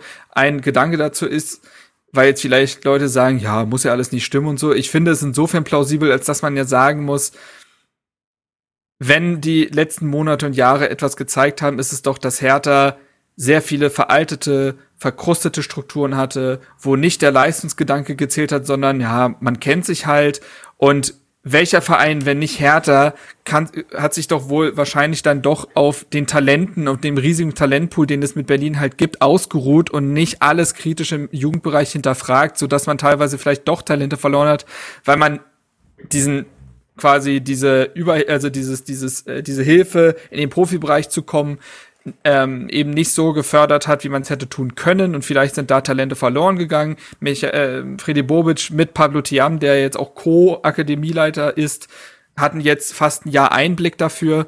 Und dementsprechend kann ich mir das alles schon sehr gut vorstellen. So, langer Monolog, tut mir leid. Ja, kein Problem. Ich, ich finde, was das ganz schön zeigt, ist einfach, dass es sich lohnt, äh, da immer noch mal ein bisschen mehr hinter die, die Kulissen zu blicken. Jetzt hat natürlich nicht jeder von euch da draußen irgendwie solche Kontakte oder weiß, wen er da fragen muss. Ähm, ja, aber cool, dass du es auf jeden Fall gemacht hast. Und das bringt vielleicht noch mal ein besseres Gesamtbild. Alex, von dir noch irgendwas Wichtiges dazu? Nee, kann ich nichts hinzufügen. Gut. Dann kommen wir zum nächsten Thema. Und zwar gab es, äh, wir hatten es vorhin schon so ein bisschen anklingen lassen, ähm, unter der Woche ein Interview mit, äh, mit Windhorst in der, im, im, im Magazin Capital. Ein cooles Wirtschaftsmagazin. Ähm ja, sorry, ich, ich bin da immer so ein bisschen kritisch. Aber auf jeden Fall äh, war Windhorst auch kritisch und zwar mit Hertha BSC. Alex, was waren denn die äh, Kritikpunkte von ihm? Genau, also es wurde ja nicht das ganze Interview veröffentlicht oder zumindest habe ich nicht das ganze Interview lesen können. Ich glaube, das waren jetzt nur Auszüge, die erstmal ähm, publiziert wurden, aber so das Wichtigste, ähm, weil natürlich Hertha auch jetzt für, für ich sag mal, nicht Wirtschaftsmagazinleser wahrscheinlich das plakativste Thema ist und womit man Clickbait betreiben kann. Ähm, die waren interessant, sage ich mal. Also da sind dann so Sätze gefallen wie, ich habe darauf gesetzt, dass bei Hertha rational und in die Zukunft denkende Leute das Sagen haben, die auch nachhaltig den Erfolg wollen. Äh, in den vergangenen Monaten sei mir doch klar geworden, dass es in einigen Leuten dort in erster Linie um Machterhalt und Klüngelei gehe. Dann wurde er gefragt, äh, ob er sein Engagement bei Hertha als Fehler betrachte. Da sagte er dann ehrlich gesagt aus heutiger Sicht ja, leider. Bislang hat mir das Investment bei Hertha, abgesehen von positiven Erfahrungen mit vielen Mitgliedern, nur Nachteile gebracht. An der Stelle muss ich mal einhaken. Also ich finde das Interview wahnsinnig, ähm, also ich finde es schrecklich, das geht nicht als Investor, aber bei dem Satz, da musste ich laut nicken. äh, laut nicken. Äh, da kann ich, da kann ich tatsächlich nur zustimmen. Also, ich meine, mir hat das Investment, mein emotionales Investment, bei mir ist es kein finanzielles Investment, wobei Dauerkarte und so, äh, Eben. Äh, Auswärtsfahrten sind auch teuer. Eben. Äh, aber in erster Linie ein emotionales Investment und abgesehen von den Erfahrungen mit euch und den vielen Freundinnen und Freunden äh, im Umkreis bei Hertha hat mir das jetzt auch nicht so viel gebracht. Von daher kann ich seine äh, emotionalen Beweggründe da sehr nachvollziehen, aber um jetzt das mal ehrlich einzuordnen, ich verstehe nicht, was er sich von diesem Interview verspricht. Also auch diese Einordnung ne, oder diese Einschätzung, dass er darauf gesetzt hat, dass bei Hertha rational in die Zukunft denkende Leute das sagen haben, so das sind ja Punkte, die kannst du nachvollziehen. Und klar, wenn du 375 Millionen Euro in den Verein pumpst, dann hoffst du natürlich, dass damit irgendwas Sinnvolles angestellt wird. Problem ist bloß, damit, also er sollte ja als Investor irgendwie das Interesse haben, sein Investment zu schützen. Und wenn du aber mitten im Abstiegskampf so eine Aussagen tätigst, dann ist das alles andere als hilfreich, sondern bringt halt Unruhe, die wir aktuell überhaupt nicht gebrauchen können. Ja. Also ich, ich behaupte jetzt mal, dass das auf die Mannschaft aktuell jetzt keinen großen Einfluss haben wird. Also ich glaube nicht, dass Niklas Stark da jetzt sagt, oh Gott, deswegen äh, bin ich jetzt verunsichert. Aber wir reden ja auch in die Zukunft gerichtet und wenn dann Berater und so weiter von möglichen Neuzugängen solche Interviews sehen, naja, dann glaube ich nicht, dass das für Hertha BSC spricht. Der Verein, der jetzt gerade ohnehin schon nicht irgendwie als Ruhepol in den letzten Jahren bekannt war. Und dann verstehe ich halt nicht, was ihn antreibt und wie er dort extern beraten wird, beziehungsweise mittlerweile glaube ich, dass er wahrscheinlich ähnlich wie ein Dietmar Hopp da in der Position ist, dass er wahrscheinlich gar nicht beraten wird oder das einfach auf der einen Seite rein, auf der anderen Seite rausgeht und er halt einfach das macht, worauf er Bock hat und was er irgendwie als richtig empfindet das unterstreichen ja auch die Entscheidungen, die er bei der Besetzung seiner Aufsichtsratmandate so getroffen hat, dass er da offenbar nicht irgendwie gut beraten beziehungsweise gar nicht beraten ist. Ähm, und ich bekomme da halt immer wieder so eine HSV-kühne Vibes. Ich habe da auch mit einem Kumpel drüber letztens gesprochen, der ist HSV-Fan. Und irgendwie habe ich immer mehr den Eindruck, dass bei der ganzen Unruhe wir quasi den Platz, den der HSV jetzt in der ersten Liga leergeräumt hat, irgendwie ausfüllen wollen und dass äh, Lars Winters da jetzt gerade äh, stark daran arbeitet, irgendwie die Klaus-Michael Kühne-Position einzunehmen, weil ich verstehe es halt hinten und vorne nicht, welchen Zweck er damit befolgt. War es nicht so, dass Kühne, dass der HSV aber auch immer wieder bei Kühne angeklopft hat, so von wegen, hey, wir brauchen mal wieder Kohle für einen Spieler. So. Ja, genau, äh, und dann, und dann, genau, und dann hat Kühne quasi, äh, wollte dann irgendwie diktieren, für wen das Geld ausgegeben wird. Ich glaube, der, der, Vertra der, äh, die Verpflichtung von Raphael van der Vaart, also die zweite Verpflichtung, äh, lief dann auch irgendwie über Kühne. Also das ist ja tatsächlich das, was man Hertha zugute halten muss. Das passiert ja nicht. Und das ist aber wahrscheinlich das Problem, was Lars Windhorst hat. Ich weiß nicht, ob er darauf spekuliert hat, dass 50 plus 1 fällt. Aber bei uns ist es eben Gott sei Dank so, dass ein Investor nicht entscheidet, wer in der nächsten Saison im Mittelfeld bei Hertha BSC aufläuft. Ja. Nee, und äh, das ist wahrscheinlich das, was ihm so Probleme bereitet. Ja, ich fand auch geil, dass er gesagt hat, ich lasse mir von niemandem 375 Millionen verbrennen, wo man so denkt, Junge, du hast, das ist nicht mehr dein Geld. Also du hast dafür jetzt was bekommen, aber das Geld ist weg. Ähm, insofern mach dir darüber jetzt mal keine Sorgen. Du musst jetzt eigentlich gucken, wie wird Hertha BSC besser, dass sich das am Ende für dich auszahlt. Und ganz ehrlich, wie du hast es ja auch schon gesagt, mit solchen Interviews macht er es halt einfach nur schlimmer. Also es ist einfach. Das ist auch eine komisch, eine, eine eigenartig hasserfüllte Aussage, die einem, einem, einem Investor, der ja eigentlich einen kühlen Kopf bewahren sollte, auch nicht gerecht wird. Also ich habe da auch ganz viele Gedanken zu irgendwie. Also die Aussage wäre ja schon, wäre ja schon auf gut Deutsch auch dämlich gewesen, wenn Hertha gerade in so einem Aufschwung wäre. Wisst ihr? Ne, also Hertha hat sich gefangen in der Saison, ist jetzt irgendwie Platz 10, Äh, wird jetzt nicht in die Geschichte eingehen, die Saison, aber man sieht schon, wo es hingehen soll. Wenn jetzt die Saison diesen Zweig eingeschlagen hätte, wäre die Aussage genauso dämlich gewesen. Ähm, jetzt ist sie aber eigentlich noch viel schlimmer, weil sie eben in dieses, weil sie nur Öl ins ohnehin schon sehr vorhandene Feuer gießt. Also das ist halt das eine. Das andere ist, Lars, mein Lieber, du hast ja auch dazu beigetragen, durchaus, was jetzt gerade passiert ist. Ich, also das, also, naja, Alex hat es ja eben schon angesprochen. Jürgen Klinsmann und Jens Lehmann. Ja. Ich muss dazu, glaube ich, nicht mhm. mehr viel sagen. Also, das sind ja zwei Dinge, die er entschieden hat. Und die besonders natürlich in Form von Klinsmann. Lehmann war jetzt einfach aufgrund seiner Aussagen problematisch, Klinsmann natürlich auch auf seiner, aufgrund seiner Taten. Das waren auch keine so cleveren Entscheidungen. Und wir haben ja diese ausführliche Folge mit Werner Gegenbauer gemacht, wo er sich ja auch irritiert davon zeigt, wie oft Lars Winters den Weg dann in die Öffentlichkeit sucht, um übereinander zu reden und nicht miteinander zu reden gab ja auch so ein kurzes, auf DPA-Nachfrage, so ein kurzes Statement von Hertha, wo sie gesagt haben, wir werden die dazu befragen, weil eigentlich ne, über alle internen Abläufe und so weiter wird er informiert und bababab. Ja. Ähm, das, ich, das ist jetzt ja zum wiederholten Male so. Wir wissen, wir, äh, das hatte Gegenbauer, glaube ich, doch auch äh, bei uns im Podcast verraten, dass es gab ja dann diese, dieses, diese RBB-Reportage, diese schriftliche zum Hertha-Investment, wo Lars Windhorst dann mit im RBB sprechen wollte, ohne dass Hertha davon äh, Bescheid gewusst hätte. Und dann hat der RBB sich gemeldet und äh, dann musste Gegenbauer ganz kurzfristig zusagen, damit halt nicht nur Windhorst dasteht. Also das klingt ja immer sehr verschwörungstheoretisch mit den zwei Lagern und so, aber das bestätigt sich durch solche Geschichten natürlich auch. Und ich glaube, dass es auch nicht nur, dass es nicht Zufall ist, dass Lars Windhorst diese Aussagen immer dann trifft, wenn es bei Hertha gerade sportlich extrem brennt, weil ich glaube, weil ich schon glaube, dass Lars Winters sich vorstellen könnte, dass da auch ein anderes Präsidium und so weiter sitzt mit neun Köpfen, die er vielleicht sogar ein bisschen mitbestimmen darf. Ja. Und dann macht er natürlich genau dann Welle, wenn es nicht läuft. Das kann ich mir schon vorstellen. Also völlig äh, emotional geleitet, ich weiß es nicht. Also an alle, die jetzt da draußen sich schon die Hände reiben und sagen, ja geil, bald ist Gegenbauer weg. Ich weiß nicht, ob ihr das wollt. Ich weiß nicht, ob ihr das wollt, wenn der Mann aussucht, wer im Präsidium sitzt. Also er hat jetzt bis, bisher, wie gesagt, nicht so geile, ups, sorry, da hau ich hier fast das Mikrofon vom Ständer. Ähm, so äh, sauer ist nee, nicht so geile äh, Griffe gelandet, muss man sagen, ja. Also ich bin, also nee, also ich, aus meiner Sicht, ne, wenn es hier irgendjemand von Tenor hört, Lars, wenn du das hörst, es ist wichtig, dass Ruhe herrscht. Und wenn du was zu sagen hast, dann sag's intern, dann hilf mit deinem Netzwerk, dann hilf mit Leuten, die Ahnung haben, aber setz dich nicht in irgendein beschissenes Interview rein und leder da so ab. Das hilft niemandem gerade. Das hilft vor allem ihm selbst nicht. Seinem Investment schadet das am allermeisten. Das ist so, es ist so ja, äh, so bekloppt eigentlich, weil er macht damit viel mehr kaputt, als dass er damit flickt.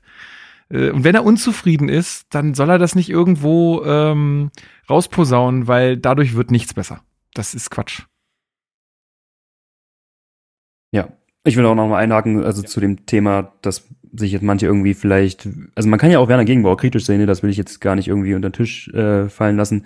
Aber was dabei herauskommen kann, wenn sich ein Verein in die Arme eines Investors begibt und dort alle Entscheidungen über einen Investor laufen, das sieht man wunderbar an dem Beispiel 1860 München und ich weiß nicht, ob wir das wollen, dass Hertha in drei Jahren in der vierten Liga spielt. So ist es. So ist es. Gut, dann äh, ja, schauen wir mal. Ich, ich hoffe, dass, das, äh, dass man das jetzt moderiert kriegt ähm, und dass äh, ich kann, man kann einfach mal nur wieder sagen, man hofft, dass es einfach jetzt mal Ruhe äh, ist und das letzte, das letzte Mal, obwohl ich das nicht glaube. Aber wir wissen es ja besser. So genau, wir wissen es besser. Ähm, zu unserem äh, vorletzten Thema und zwar neue Corona-Fälle bei Hertha BSC. Ähm, wer ist denn da gerade alles äh, erkrankt ähm, und äh, wie lange werden diese Personen ausfallen? Äh, wer hat da von euch den besten Überblick? Wahrscheinlich du, Marc, ne? Kann sein. Ähm, also in der Trainingswoche wurden ja schon die Corona-Erkrankungen von Niklas Stark und Suat Serda verkündet. So. Und kurzfristig vor dem Spiel wurden dann noch die Corona-Erkrankungen von Maximilian Mittelstädt, Marvin Plattenhardt, Jürgen Eckelenkamp, Kevin Prince Boateng und Dong Jun Lee verkündet. So. Das müssten alle sein. Ja, plus, dass ja noch irgendwie Leute im Staff. Zuzüglich, zuzüglich äh, sieben Personen im Staff. Mhm. Über, es hat mich übrigens überrascht, dass Arne Friedrich, der ja auch Corona-positiv war, jetzt beim Leipzig-Spiel auf der Bank saß. Der konnte sich rechtzeitig freitesten. Ähm, aber der hat ja auch Corona. Aber ja, sieben Leute im Staff dazu noch. Zuzüglich Spielern, die aktuell verletzt oder äh, verletzt oder sich im Aufbau äh, befinden. Das sind äh, ein Sonar, der jetzt ja wieder im Training ist, zumindest individuelles Training. Wir haben drüber gesprochen, wird aber noch seine Zeit dauern. Wir haben, ach ja, Lukas Klünter habe ich vergessen. Das ist auch irgendwie symptomatisch, das tut mir leid. Ähm, ja, auch Corona. Derek Boyata, der, wie ich heute gelesen habe, womöglich aber ähm, diese Woche am Mittwoch wieder ins äh, Mannschaftstraining einsteigen könnte. Ob das denn jetzt schon gegen Freiburg reicht, ich glaube es nicht, aber zumindest geht das schneller, als man vielleicht vermutet hätte. Martin Dardai, Sprunggelenksverletzung und alle drei Ersatzkeeper, Christensen, Jahrstein und Körber, auch alle im Aufbautraining. Ja, also die haben nicht Also, Corona, vor dem- weil das jetzt genau. so ein bisschen missverständlich war, sondern die, die sind, fallen halt auch aus. Ja, genau, genau, sage ich ja. Zuzüglich die, die verletzt sind oder Genau. sich im Aufbau befinden. Ja. Sind insgesamt 14 Spieler, die gegen Leipzig gefehlt haben. Und mit Marc-Oliver Kempf, der jetzt ein Spiel mit roter Karte fehlen wird, sind es 15. Jetzt, also Stand jetzt, kann ja die Woche noch was passieren, die gegen Freiburg fehlen könnten. Ja. Ähm, Alex, ich habe mich so ein bisschen gefragt, wie kann das eigentlich sein? Also, ich meine, klar, wir haben jetzt explodierende Zahlen, ne? Und natürlich ist es auch äh, jetzt irgendwie gerade schwieriger, sich auch irgendwie zu schützen. Und so gerade, wenn man auch äh, vielleicht Fußballer ist, weiß ich gerade, weiß ich gar nicht. Und das da zieht so ein bisschen meine Frage drauf ab. Wie kann es eigentlich sein, dass sich so viele Spieler da infizieren? Also Glaubst du da noch, da gibt's noch irgendein Hygienekonzept oder so? Weil ich sag mal, klar, die trainieren miteinander, aber das ist an der frischen Luft. Wo, wo stecken die sich an?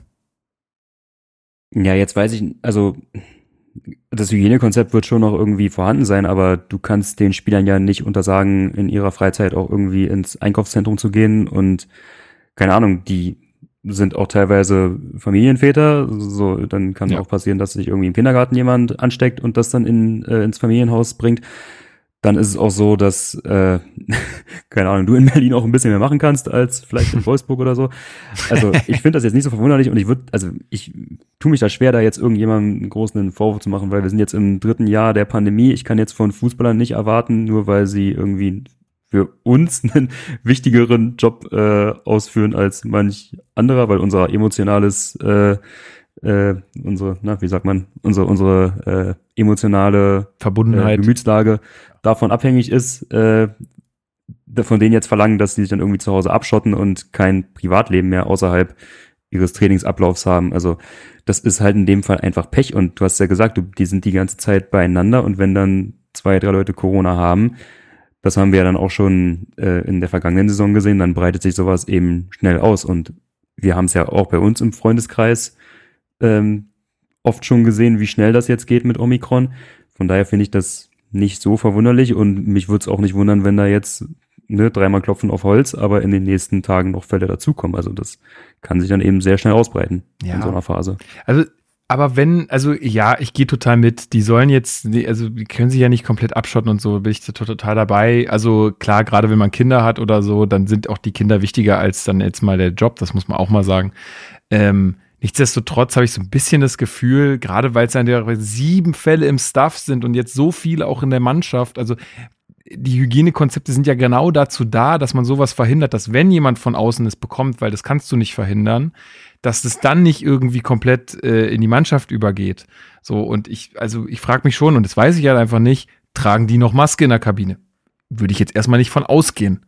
So. Aber dann ist es doch, also da, gerade bei Behandlungen oder so, wenn die auf der, auf der Liege liegen und dann ist der, weiß ich nicht, der Physiotherapeut hat Corona oder so. Und da sind halt vier, äh, vier Spieler bei ihm am Nachmittag. Das ist doch schwierig. Also ich hoffe einfach, dass, äh, dass das wirklich nur großes Pech war und nicht Fahrlässigkeit. Weil das kannst du dir nicht erlauben. Vor allen Dingen auch wieder nicht in so einer Situation, in der sich Hertha befindet. Also da muss ich doch gerade, wenn Corona ist und wenn ich weiß, ey, da sind Spieler möglicherweise anderthalb Wochen raus, also zwei Spieltage, dann muss ich doch jedes, jedes Mittel ergreifen, was ich habe, damit ich das verhindere. also ich weiß nicht, aber es sieht nicht so aus, als wenn das passiert. Ja, gebe ich dir grundsätzlich recht. Ich weiß halt nicht, inwiefern du es eben mit dieser hochinfektiösen Variante aktuell verhindern kannst. Also wir können da, glaube ich, gerade nur spekulieren. Ja, äh, klar, es ist Spekulation, aber aufgrund der vielen Fälle, Ja. weiß ich nicht, habe ich den Eindruck, dass, äh, dass da vielleicht nicht alles äh, getan wird, was man machen könnte, weil, also ich kenne auch Leute, die hatten noch gar kein Corona und die mussten auch viel um, umherwandern. Ja, um Ähm. das rauszufinden, bräuchte es vielleicht einen äh, Spieler, der mal ein Video aus der Kabine dreht und das öffentlich macht.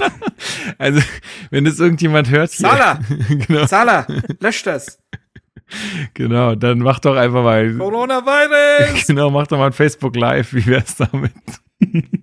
oh, von dem hatte ich übrigens das Trikot an. Ich hatte mir noch mal mein Hertha-Trikot mit äh, Kaluflock gemacht. Äh, den habe ich sehr vermisst. Ich dachte von Klinsmann. nee, nee. Nee, nee, nee. Ja, also äh, richtig, richtig bitter. Führt uns ja auch schon so ein bisschen zum Spiel hin. Äh, wir sind so nach einer guten Stunde. Ähm, Ich wollte gerade sagen, es hat, wer hat ein Fußballspiel gespielt? Ne? ja, ja, aber ein, äh, ein kleines Thema oder eine News, die wir da auch noch haben, ist, dass äh, natürlich ähm, die äh, ZuschauerInnen zurück im Stadion sind. Äh, Zu diesem Spieltag waren 10.000 geladen, ähm, die ins Stadion durften. So wie das die Anzeigetafel äh, während des Spiels gezeigt hat, äh, sind es auch die kompletten 10.000 geworden. Ich war ja selbst vor Ort, dazu gleich noch mehr. Ähm, ich hatte auch das Gefühl, dass es gut gefüllt war. Also habe mal so ein bisschen rumgeguckt und meine Schätzung würde sagen, okay, das kommt hin. Ähm, Halbes Main-Spiel. ja, so ungefähr. Also es, es kam hin. Das war auf allen, also in allen Bereichen des Stadions jetzt außer da hin zum Marathontor auf der, nicht auf der Gästeseite, sondern auf der anderen Seite. Da sitzt natürlich keiner. Aber ansonsten war es eigentlich überall so, so löchrig gefüllt, dass man sagt, okay, das kommt, kommt eigentlich hin. Insofern, ja, ich sag mal so, schön, dass jetzt wieder ein paar mehr rein dürfen äh, bei uns. Ähm, ja, und wie gesagt, ich war gestern da, ne, man hat immer noch so arsch viel Platz es wäre, glaube ich, auch kein Beinbruch, 20.000 reinzulassen. Auch nicht in der aktuellen Lage. Find, also, und ich bin da ja noch echt einer der strengsten. Ich würde sagen, das, das geht. Das geht.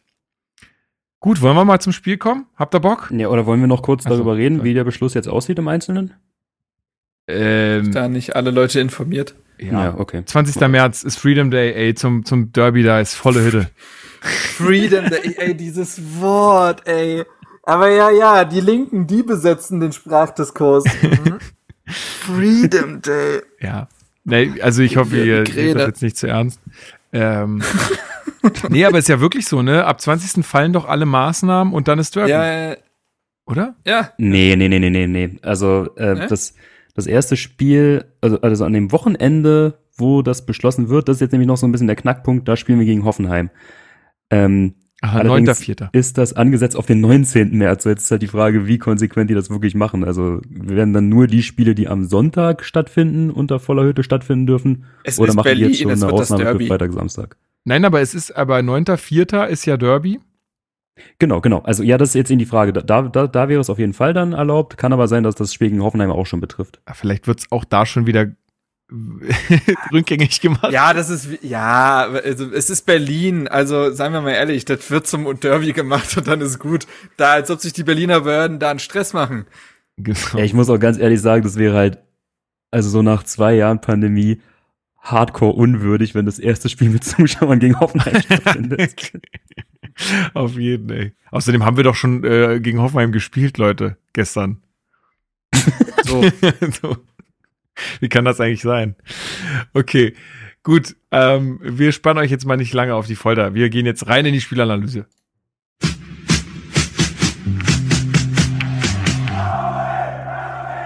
Spielanalyse. Ja, ihr habt es vielleicht auch schon ein bisschen an meiner Stimme mitbekommen. Äh, ich bin das ja nicht mehr gewohnt gewesen, ja, aber ich habe mich dann doch gestern früh, als ich da so auf der Couch lag und äh, äh, Underground of Berlin geguckt habe, äh, habe ich irgendwie doch Bock bekommen auf Stadion. Du musst dir vorstellen, eine Woche, nachdem Lukas Kloss diesen Podcast sitzt und sagt, nee, weißt du was, ich habe bei Fürth in der 70. ausgemacht, ich guck die Scheiße nicht mehr. Mach ich nicht mehr. Und dann ging, ging am Sonntag 19.30 bei fucking Wind und Nieselregen ins Stadion, um mir ein schönes mit 1 zu 6-1 6 abgeschossen. Äh, Richtig geil. Ich bin so bescheuert, wirklich. Ich habe auch meiner Freundin geschrieben, so, nicht um mir jetzt eine Erlaubnis zu holen, aber einfach um ihre Stimmung dazu mal reinzuholen. Würdest du mich für absolut bekloppt halten, wenn ich dir sagen würde, dass ich heute Abend zur Hertha fahre? Und sie schrieb aber nur voll nice, Ausrufezeichen. Und dann habe ich gedacht, ja komm, was soll's. Nee, also ich habe einfach Bock bekommen auf Stadion und äh, ich habe es ja auch, äh, glaube unter der Woche mit, mit ein paar Leuten auf Twitter so ein bisschen gehabt. Es ist, es ist ja vor allen Dingen so, wenn du, wenn du vom Fernseher sitzt, dann, dann hast du da ja auch, sagen wir mal, eher weniger Impact. Ob ich das gucke oder nicht, juckt den, den Spieler auf dem Feld jetzt nicht. Aber wenn jetzt am Ende sich Leute entscheiden, gehe ich ins Stadion oder, also wenn 10.000 erlaubt sind und sich aber nur 5.000 dafür entscheiden, ins Stadion zu gehen, dann macht das natürlich schon was mit den Spielern, weil die sehen, ups, äh, hier will ja gar keiner mehr zugucken. Oder, ähm, ne, also ihr wisst, was ich meine. Deswegen habe ich mir gedacht, komm, fährst ins Stadion, triffst ein paar nette Leute. Luis habe ich gesehen, äh, Axel Kruse Jugend habe ich gesehen. Ähm, also äh, Klaus, vielen Dank für die Karte, ne? Also schöne Grüße. Ähm, das, äh, das war alles ganz nett und da hatte ich Bock drauf und äh, mir war ja klar, wie es endet. also mir war ja wirklich klar, wie es endet. Ähm, deswegen ja, ja, nur so viel dazu. Aber es war wirklich ein schöner, ein schöner Stadionbesuch, kann ich empfehlen. Sollte man mal wieder öfter machen. Gut, kommen wir zur Aufstellung. Alex, ähm, wir haben ja gerade darüber gesprochen. Ähm, Hertha sehr äh, ersatzgeschwächt. Äh, wie sah es aus? Formationstechnisch hat sich ja auch einiges geändert. Ja, formationstechnisch hat sich einiges geändert. Also in der Aufstellung, die vor dem Spiel von äh, warte mal, welcher Streaming-Dienstleister? The Zone war es, ne? Mhm. Ja, auf The Zone yes. äh, veröffentlicht wurde. Da sah es nach einem 4-2-3-1 aus. Ähm, also neu in der Elf waren jetzt eben aufgrund der angesprochenen Ausfälle ähm, und eben durch ähm, Rückkehr nach, nach Verletzungen äh, Marc-Oliver Kempf, Björkan, Marco Richter und Santi Askasibar. Ähm, und das hat sich dann so dargestellt, also wieder in einem in einer Viererkette, sprich links Björkan, dann Kempf und äh, Gechter zentral und Pekarik als Kapitän ähm, auf der rechten Seite. Und dann war es, wie gesagt, dargestellt als ein 4-2-3-1. Realtaktisch hat sich für mich das jetzt eher wie ein 4-3-3 dargestellt. Also Askar Stibar, Tuzar, Darida dann im Mittelfeld und vorne Richter, Belfodil auf Außen. Das hat mich ein bisschen gewundert. Ich hatte jetzt Belfodil eher zentral erwartet und dann Jovetic eben ähm, in der Mitte. Und ja. die Bank sah dann genau. absolut katastrophal aus. also das, das war abenteuerlich, was da saß, beziehungsweise was da eben nicht saß. Also ich glaube, wenn ich es richtig überblicke, hatten wir zwei Leute mit einem Profivertrag dort sitzen. In Form von Drei. Davy Selke. Anton Kade. ach, Anton Kade, richtig. genau, also Kade, Selke ja. und Maoli da und äh, ja, der Rest wurde dann quasi aufgefüllt. Genau, Marc. Mit wem wurde der aufgefüllt? Du bist doch hier unser. Ähm mit Spielern, die teilweise auch 60 Minuten am Tag vorher in der Regionalliga gespielt haben. Das Korrekt. war wirklich abenteuerlich. Und auch verloren. Äh, Jul Julian Albrecht, wobei, hat Julian Albrecht nicht auch einen Profivertrag? Hm. Kann ich nicht. Auf jeden Fall war der mal relativ nah dran. Äh, da ist jetzt aber in den letzten Jahren nicht mehr so viel passiert.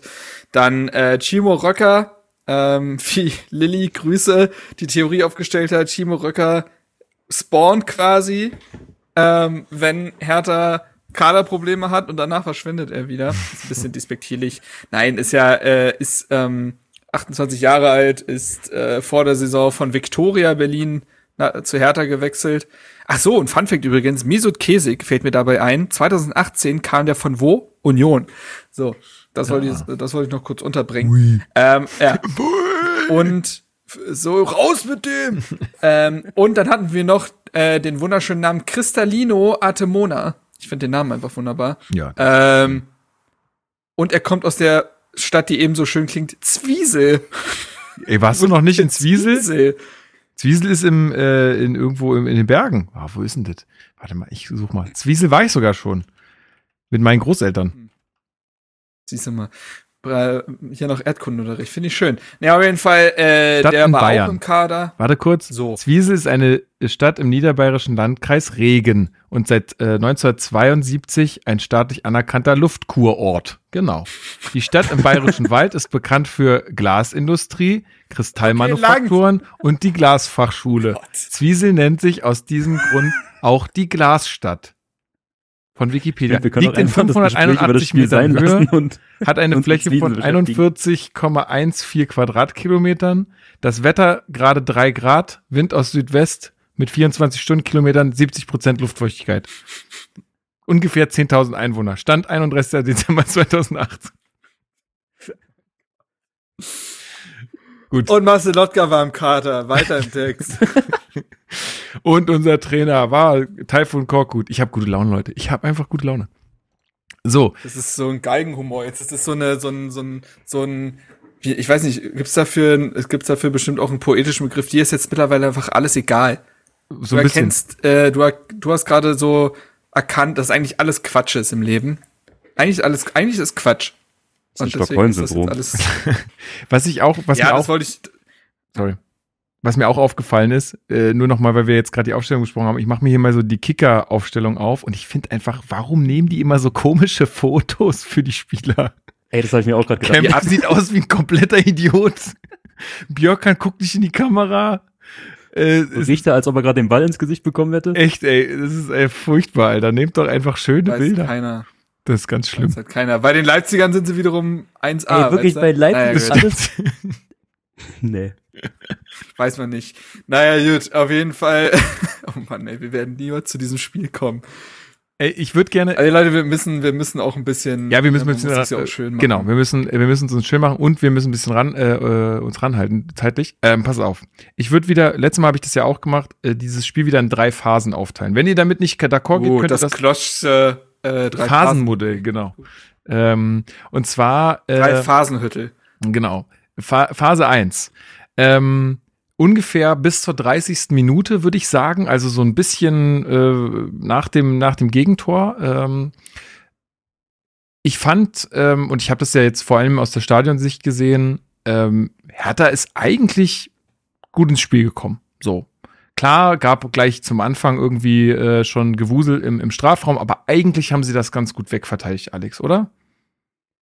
Äh, ja, sehe ich genauso. Und die, die Statistik spricht da auch für Hertha. Also, wir hatten zur Halbzeit eine 52-prozentige Zweikampfquote. Ähm, und, okay, ich halte mich jetzt an dein Drei-Phasen-Modell. Ich hatte mir jetzt hier notiert, die ersten 25 Minuten waren okay, die ersten 30 Minuten ähm, fand ich, hat Hertha das ziemlich ordentlich gemacht. Also, ich hatte das Gefühl, wir waren zu jedem Zeitpunkt da in den Zweikämpfen, hatten guten Mhm. Zugriff. Klar, Leipzig, aber das kannst du nicht verhindern, hatte natürlich gerade im Mittelfeld sehr viele flüssige Aktionen, war sehr ballsicher.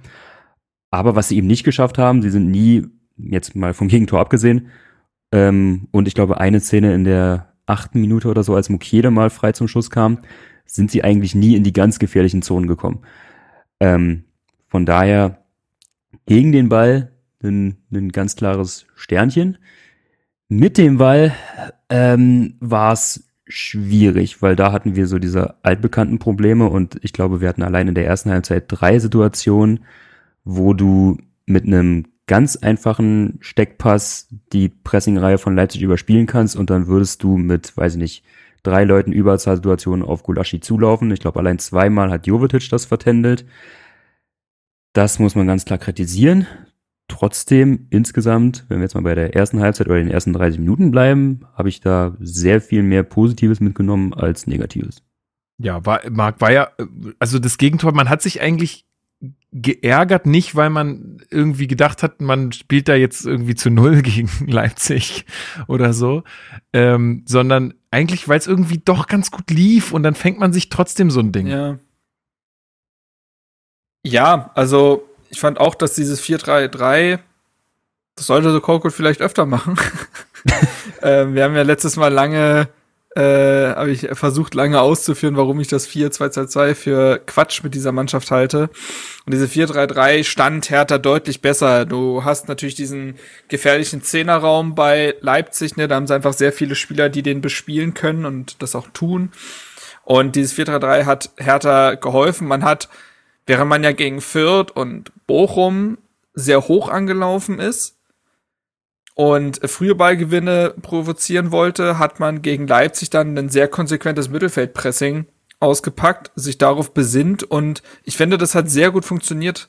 Also wie Alex schon sagte, man war immer wach irgendwie, man war immer da, man war diszipliniert, ähm, hat die Staffelung gut gehalten. Alles, was äh, bei Hertha besonders in Anfangsphasen ja gerne mal auch vergessen wird. Wir wissen ja, wie es in den letzten Wochen, Monaten gewesen ist in den ersten Minuten. Da hat's ja gerne schon mal gekracht oder war kurz davor.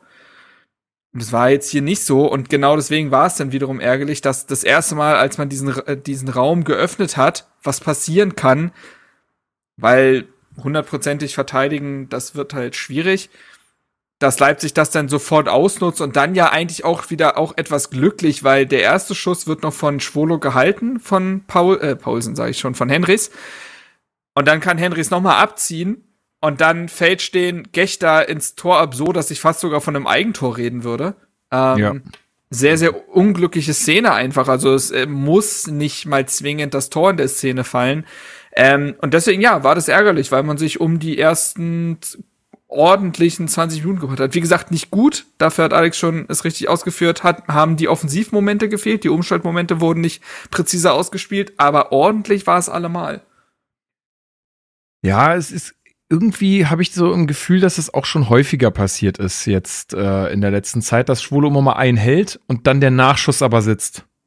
So, ich weiß nicht, äh, kann ich jetzt nicht, ist nur so ein Gefühl. War ja jetzt dann das im, kann ich, also, ja. im Spiel sogar also auch noch mal so. war das öfter der Fall, ja, aber weiß ich nicht. Ähm, genau und äh, also dann ich fand sogar, dass Hertha sich noch vor der ersten Hälfte so ein bisschen fängt. Also und dann noch. Vor der Halbzeit meinst du? Wie bitte? vor der ersten Hälfte. Haben ja, vor der, vor der, ja genau, vor der Halbzeit meine ich genau.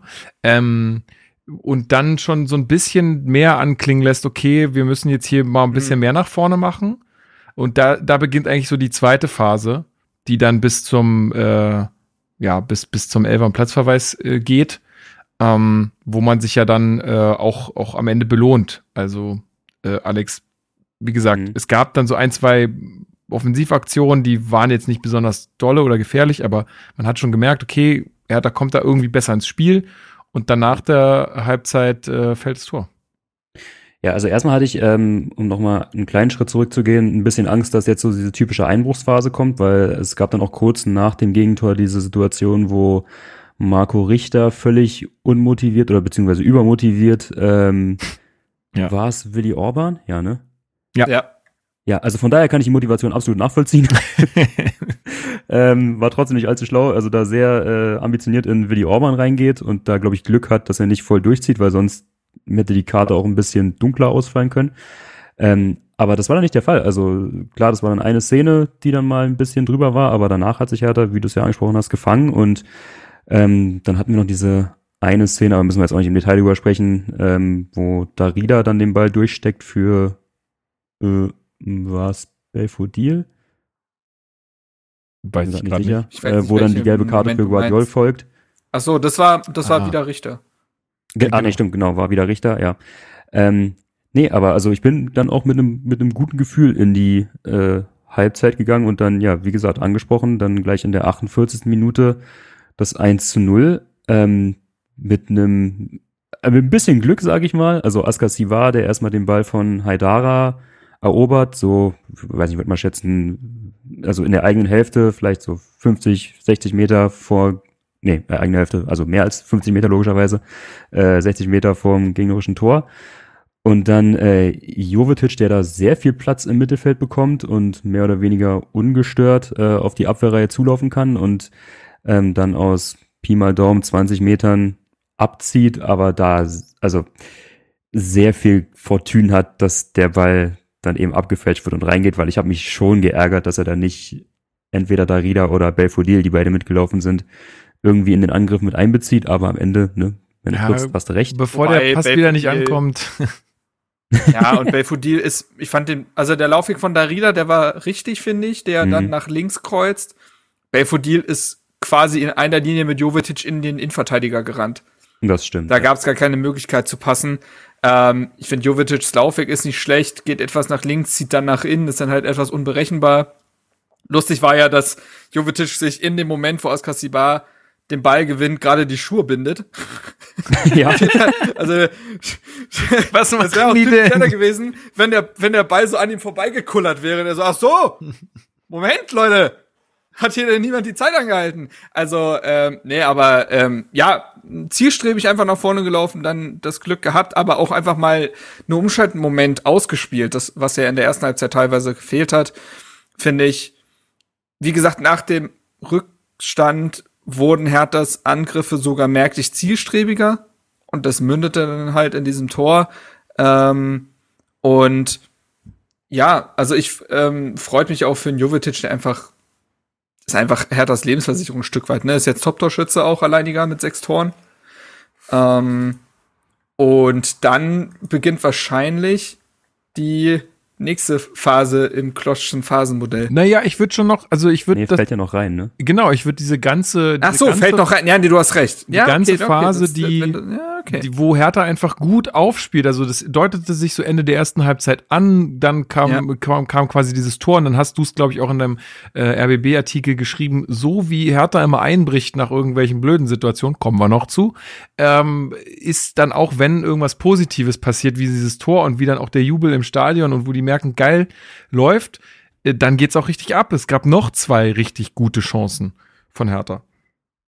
Ja, genau, die eine, zwei Minuten später, äh, erstmal sehr schön kombiniert auf der rechten Seite über Richter und Belfodil, die sich da zwei, dreimal den Ball hin und her passen und dann am Ende wird äh, Richter geschickt, spielt dann den Ball noch so im Fallen äh, rüber Ja. in den Strafraum zu Jovetic. Dadurch ist er auch nicht ganz optimal gespielt. Also wenn er den ein bisschen flacher spielt, dann kann Jovetic den vielleicht auch besser annehmen. Ähm, so schließt er eben direkt ab, verzieht dann relativ deutlich drüber, aber die Entstehung, die war wunderschön anzusehen. Also eine Kombination, wie man sie jetzt in den letzten Monaten äh, selten gesehen hat. Aber das ist doch, das ist doch wirklich crazy, wie du, äh, wie Lukas gerade schon halb meinen Artikel angeteasert hatte, dieses, dieses Wankelmütige dieser Mannschaft und dass kaum eine Mannschaft wie Hertha zeigt, wie sehr der Kopf im Sport und dementsprechend auch im Fußball mitspielt. Also, es geht ewig nichts und dann hast du ein äh, Erfolgserlebnis, was ein bisschen zufällig passiert, haben wir ja drüber geredet, über das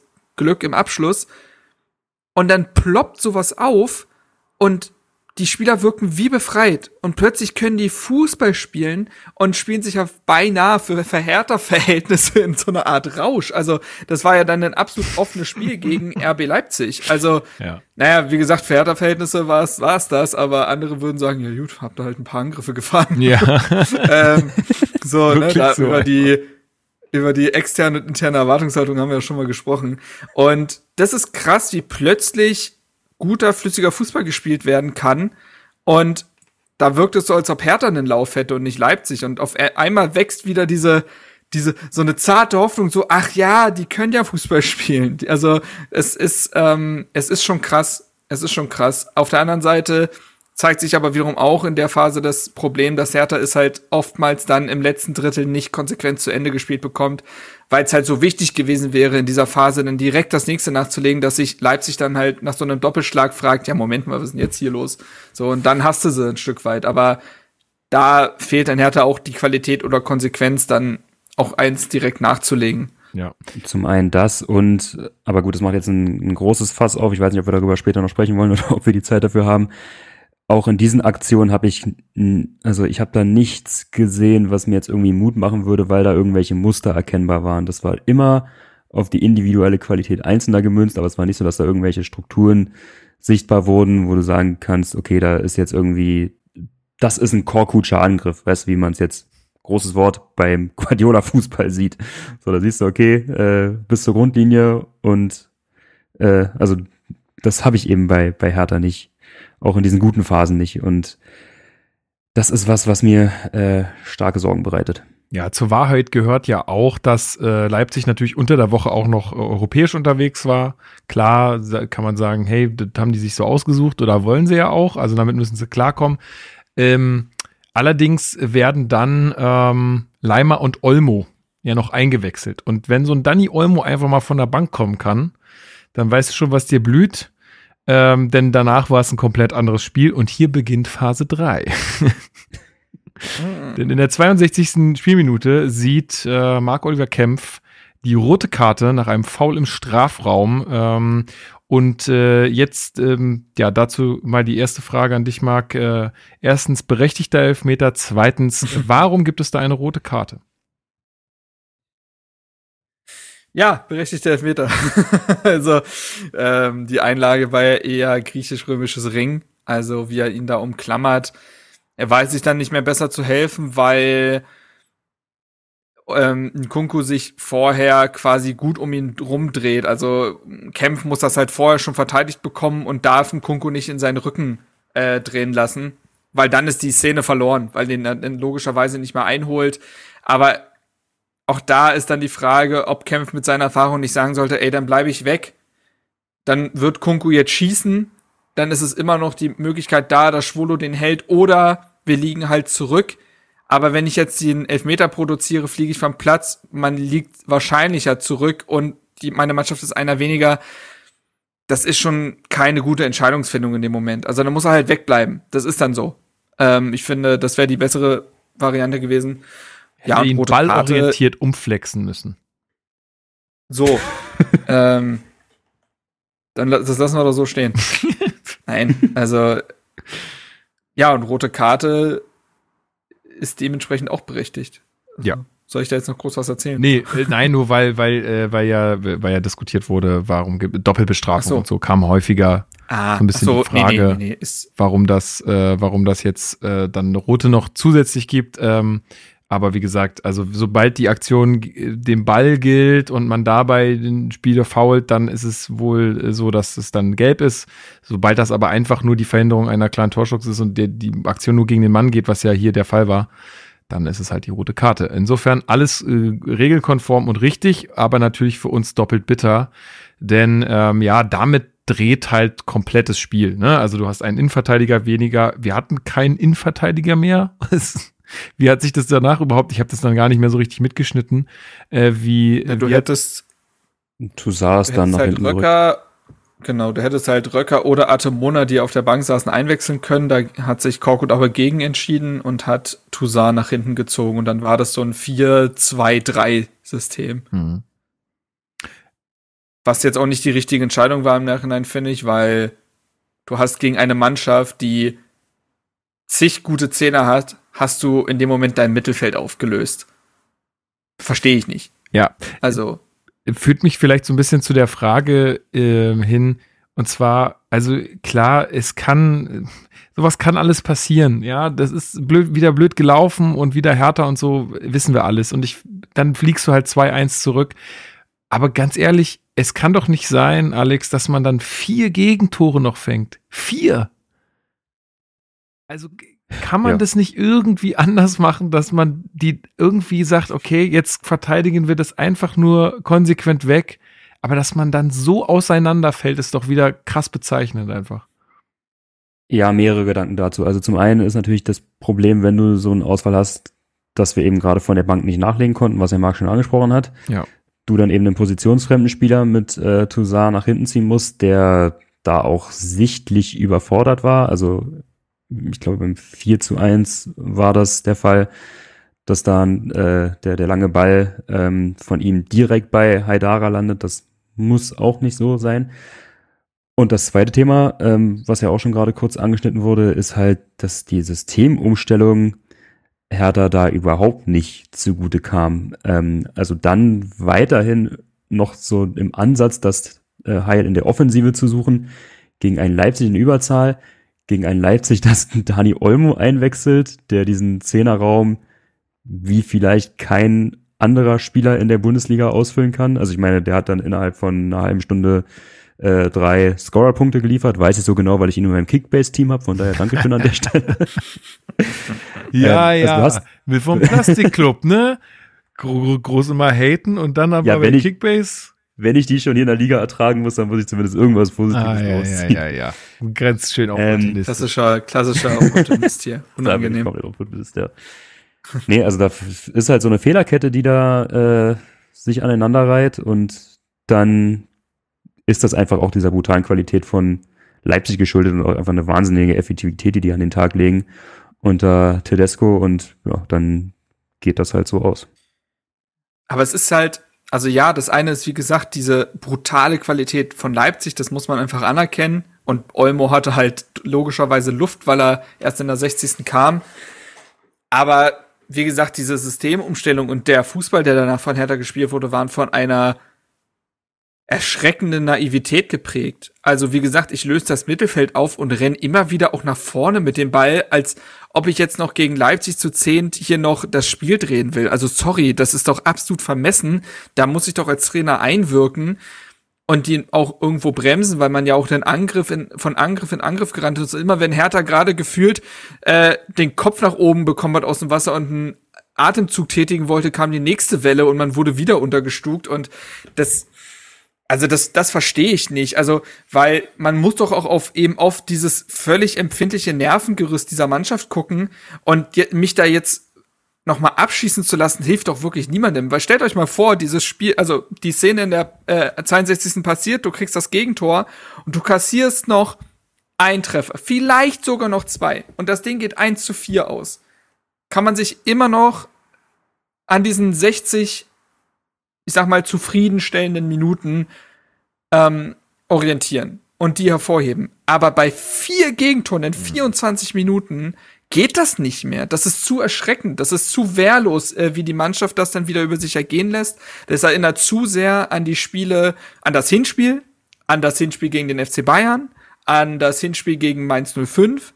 Ähm, und das geht halt nicht. Und das, ich weiß nicht, wie das auf die Psyche der Spieler einwirkt, so nochmal verdroschen zu werden. Also, das, wie gesagt, das ist mir, das ist mir zu naiv und zu wenig auf, auf die nächsten Wochen geschaut.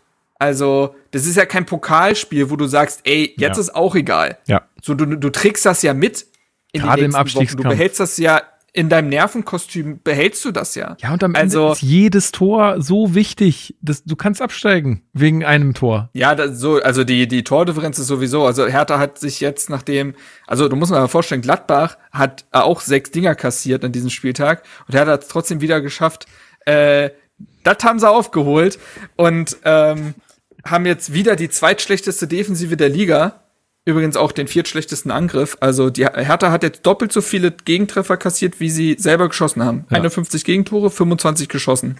Und ich, das ist halt schwierig. Also ich verstehe, ich verstehe grundsätzlich schon, dass die Verantwortlichen, also in Person von Korkut und Bobic, nach dem Spiel darauf verweisen, dass man, dass man eigentlich zwei Spiele gesehen hat dass man den Cut bei dieser 62. Minute machen muss und äh, die um die 60 Minuten davor halt positiv zu sehen und die 30 Minuten danach nicht überzubewerten. Aber wenn das einmal passieren würde, dann könnte ich das verstehen.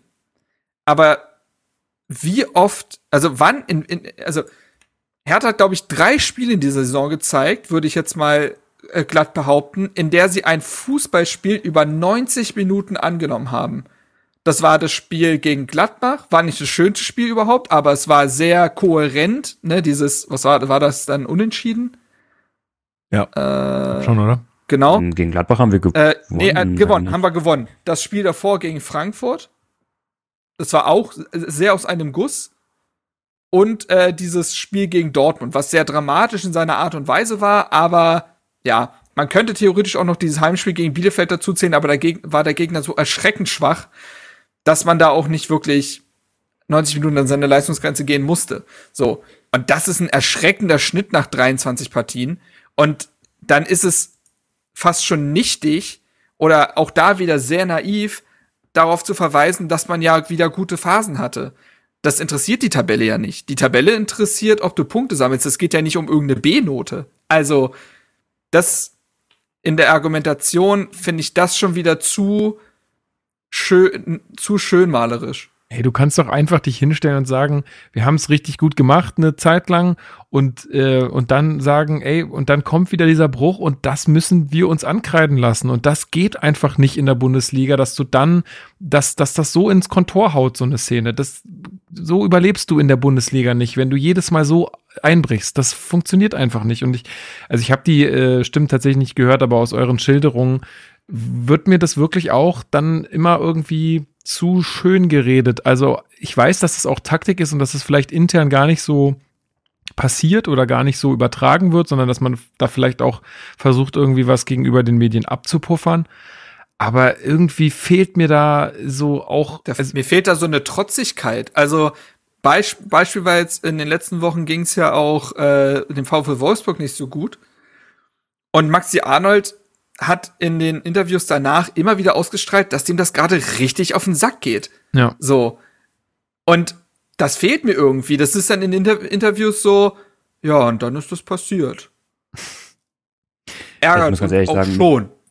Mich, mich hat das, das Interview oder beziehungsweise die beiden Interviews von Freddy Bobic und Taifun Korkut, die haben mich fast sauberer gemacht als das Ergebnis, weil klar, das kann passieren, dass du gegen Leipzig dann so einbrichst in Unterzahl, aber die Reaktion, die muss halt anders aussehen. Und wenn ich dann sehe, wie Freddy Bobic und Taifun Korkut sich dann, vor allem Taifun Korkut fast schon suffisant lächelnd dann in dieses Field-Interview stellst und nach dem Motto, ja, mein Gott, kann man nichts machen, aber war ja bis zu 32 Minuten ein gutes Spiel, dann sehe ich absolut schwarz für diesen Abstiegskampf. Also wenn das die Attitüde ist, die die auch nach innen vermitteln und der Mannschaft ja immer wieder Ausreden gegeben werden, weil ja, ist halt eine Aktion, an der es jetzt festgemacht wird und ab, abgesehen davon war es ja ein gutes Spiel. Die gehört ja, zu, die gehört ja zum Spiel. also ja. ja, und die ist ja auch ein Muster. Also ja. Typhon Korkut ist jetzt auch wieder drei Monate Trainer dieser Mannschaft und hat es auch nicht geschafft. Wir wissen, dass diese Mannschaft schwierig ist, aber unterm, äh, unterm Strich steht da, dass auch er ihr diese fehlende Widerstandsfähigkeit, dass dieser Mannschaft auch nicht beibringen konnte. Also, und das ist nun mal eine der Hauptattribute im Abschießkampf, weil du bist nicht gut in Form. Du hast vielleicht auch qualitative Lücken. Dementsprechend ist es einfach nur die logische Folge, dass du in einer Bundesliga-Partie Rückschläge erleiden musst. Das muss in deinem, das muss in deinem Plan und in deinem, in deiner mentalen Vorbereitung eingepreist sein. Und dann jedes Mal so auseinanderzufallen, weil seien wir mal ehrlich, Hertha ist gegen Fürth auch auseinandergefallen, nur ist Fürth nicht so gut wie Leipzig, um das so konsequent auszunutzen. Das, das ist das immer wiederkehrende Muster. Und wie gesagt, wäre das der erste Spieltag gewesen.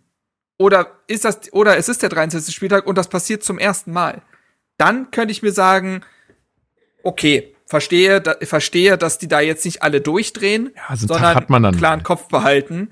Hm. Aber ich finde es schwierig von Typhon Cockett sich danach hinzustellen und quasi zu sagen, ich lasse mir diese 60 guten Minuten nicht kaputt reden. Macht doch keiner. In, so einer, in solch, in solch, in, ja, und in solch einer Luxussituation befindet sich Hertha auch nicht mehr. Wie gesagt, es, Hertha hat jetzt in, hat jetzt in sieben Pflichtspielen des neuen Jahres nicht einen Sieg geholt in sechs äh, Ligaspielen zwei Punkte bei einem Torverhältnis von 5 zu 16.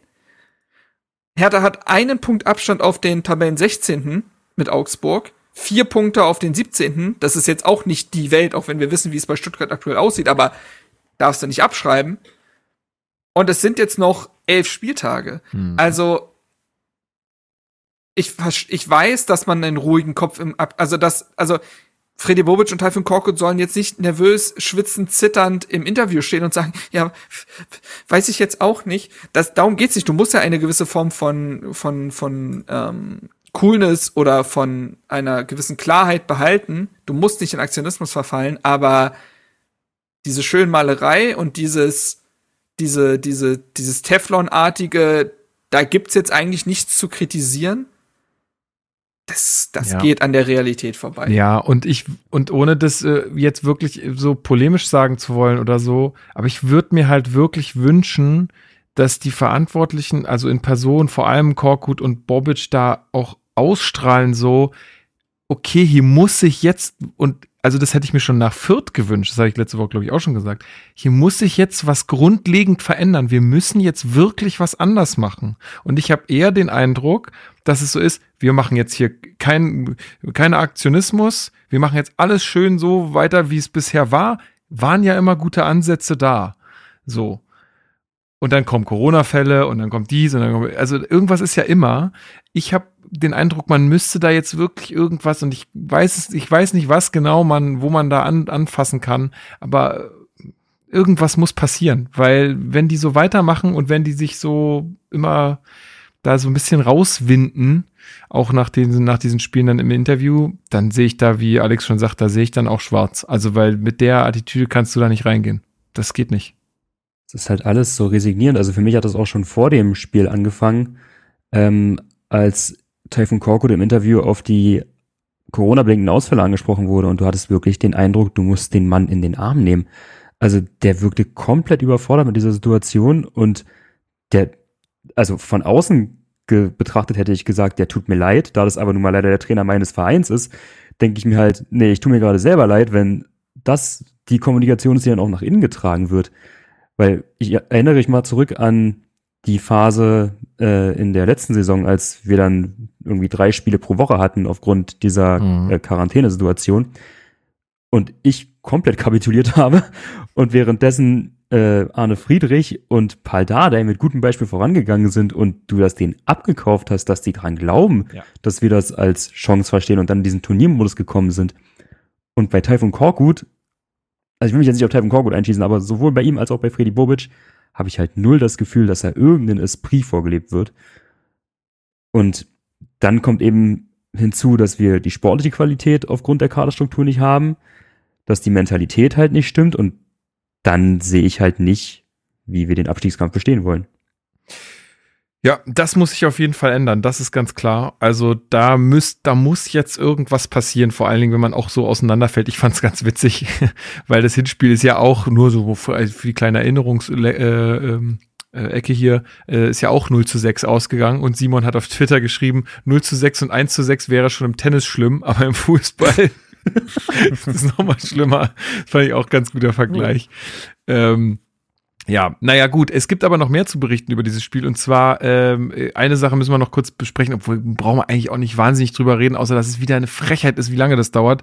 Äh, Santias Casiba sieht eine rote Karte ähm, und also dann wird ewig rumdiskutiert, dann gibt's Kommunikation mit dem VAR, dann geht äh, Itrich nochmal raus und ist eigentlich noch gar nicht am Bildschirm und sieht, scheiße, okay, das war ein Fehler, äh, zeigt ihm dann doch die gelbe. Also wenn Santi jetzt auch noch weggefallen wäre, na dann richtig gute Nacht. Ähm, und äh, Marc, es gab auch noch die Meldung, dass Jovetic irgendwie wahrscheinlich wieder irgendwie äh, hier na, ähm, Muskulaturproblem im Oberschenkel hat. So. Ja, ähm, er wurde ausgewechselt und Typhoon Korkut meint, Typhoon Korkut meinte jetzt, dass er genau muskuläre Probleme im Oberschenkel hat und dass man den Spieler da schützen wollte bei Herthas Glück und Jovicics äh, Verletzungshistorie kann man da durchaus Schlimmeres erwarten. Ich will jetzt noch nicht den ne, Teufel an die Wand malen, kann jetzt auch wirklich eine reine Vorsichtsmaßnahme gewesen sein, dass da ein bisschen was gezwickt hat und dann macht man halt einen Tag kein Training und ist dann wieder da. Wollt, aber zur Notiz bitte äh, einfach nehmen, wer weiß, wie sich das in den nächsten Tagen entwickelt. Ansonsten eine positive Meldung, Anton Kader hat sein Bundesliga-Debüt gefeiert, hatte auch die Chance in der 83. Ja, sich direkt mit einem Tor äh, quasi zu verewigen. Das wäre so nicht geil. gemacht, ist dann vielleicht auch der der Aufregung geschuldet gewesen oder so. Aber ja, aufgrund der Kaderprobleme, die man aktuell hat, die Kaderprobleme haben wir schon alle Witze, alle Witze bei seinem Bruder durchgehabt. Ähm, kann man davon ausgehen, dass er vielleicht noch mal ein paar Minuten sonst bekommt. Und äh, ja, die Frage ist jetzt, wir sind ja jetzt schon bei paar Minuten, fast zwei Stunden. Machen wir noch irgendwie ein Bobic-Fass auf oder nee, lassen wir es? Nein, wir lassen es. Es ist, äh, also was, wir haben auch so viel darüber schon geredet. Ähm, und wir werden auch noch darüber sprechen. Da bin ich tausendprozentig überzeugt, ähm, was wir, was, wie wir das alles bewerten. Lass uns das vielleicht in den nächsten Montag packen oder so. Ähm, kommen wir noch zum Ausblick. Am Wochenende wird wieder Fußball gespielt. Wer macht ja. das Rennen? Ich weiß gar nicht, wer spielt denn überhaupt? Hertha BSC spielt gegen den SC Freiburg in Freiburg im schönen Breisgau. Äh, die Freiburger ja auch diese Saison sehr, sehr gut drauf. Ähm, ja, also wer kann denn überhaupt jetzt gerade spielen bei uns? Äh, wer kommt denn zurück, ähm, Alex? Wer, wer könnte denn äh, in der Innenverteidigung zum Beispiel spielen? Ja, Marc hat es ja angesprochen, Boyata trainiert ab Mittwoch wieder, sagtest du, ne? Mhm. Also so ist die Vermutung. Das heißt, da hätten wir auf jeden Fall einen Rückkehrer. Marc-Oliver Kempf äh, ist für ein Spiel gesperrt, das heißt, der steht natürlich nicht zur Verfügung. Ähm, ansonsten weiß ich gerade gar nicht, wie es abgesehen davon aussieht. Haben wir weitere Rückkehrer auf der Position? Ja, bei Niklas Stark und Suat Serda, dadurch, dass die Fälle ja in der letzten Trainingswoche waren, könnte es schon sein, dass sie sich freitesten können. Aber weiß man ja natürlich noch nicht. Aber es wäre, es, es wäre zumindest möglich. Und die haben ja dann auch wieder nicht äh, trainiert. Also ja. Braucht man nicht. Ist ja jetzt Wir nicht so, ist ja jetzt können. nicht so, als ob die Mannschaft sonst sonderlich eingespielt wirken würde. so, also, äh, aber ja, nee, klar. Oh, ich lese gerade, also Thomas Müller ist positiv auf das Coronavirus getestet worden. Es geht rum, Freunde. Es geht. Ja, ich habe den bei Kickbase, so eine Scheiße. Oh Gott, ey. Wen hast du denn in deinem Oh, human, Junge? Hu, ey, das ist auch so ein Human of Late Capitalism Moment. Oh. Weißt du, da ist ein Mann ernsthaft krank. Ich hab den bei Kickbase. Scheiße. Ja, nee, nee, gu gute Besserung natürlich. Ich frage mich eher, wie du das mit deinem Gewissen vereinbaren kannst, alles. Das frage ich mich. So. So. Gut, also wir haben, wir reden Ja. wieder von einer äh, Innenverteidigung, die wieder nicht mal zwei Spiele am Stück äh, miteinander spielen kann. Äh, ich fand das Duo aus Kempf und Schlechter ist die größte Konstante bei Hertha BSC. Ist so, ist so. Das ist ja furchtbar. Also, äh, Alex, komm, jetzt hau mal, jetzt hau mal einen raus. Jetzt, was glaubst du, was wird in Freiburg passieren? Damit du jetzt von mir irgendwie einen optimistischen Rausschmeißer bekommen, oder was? Nö, weiß ich nicht. Ich, ich will wissen, was du glaubst. Was, was wird passieren?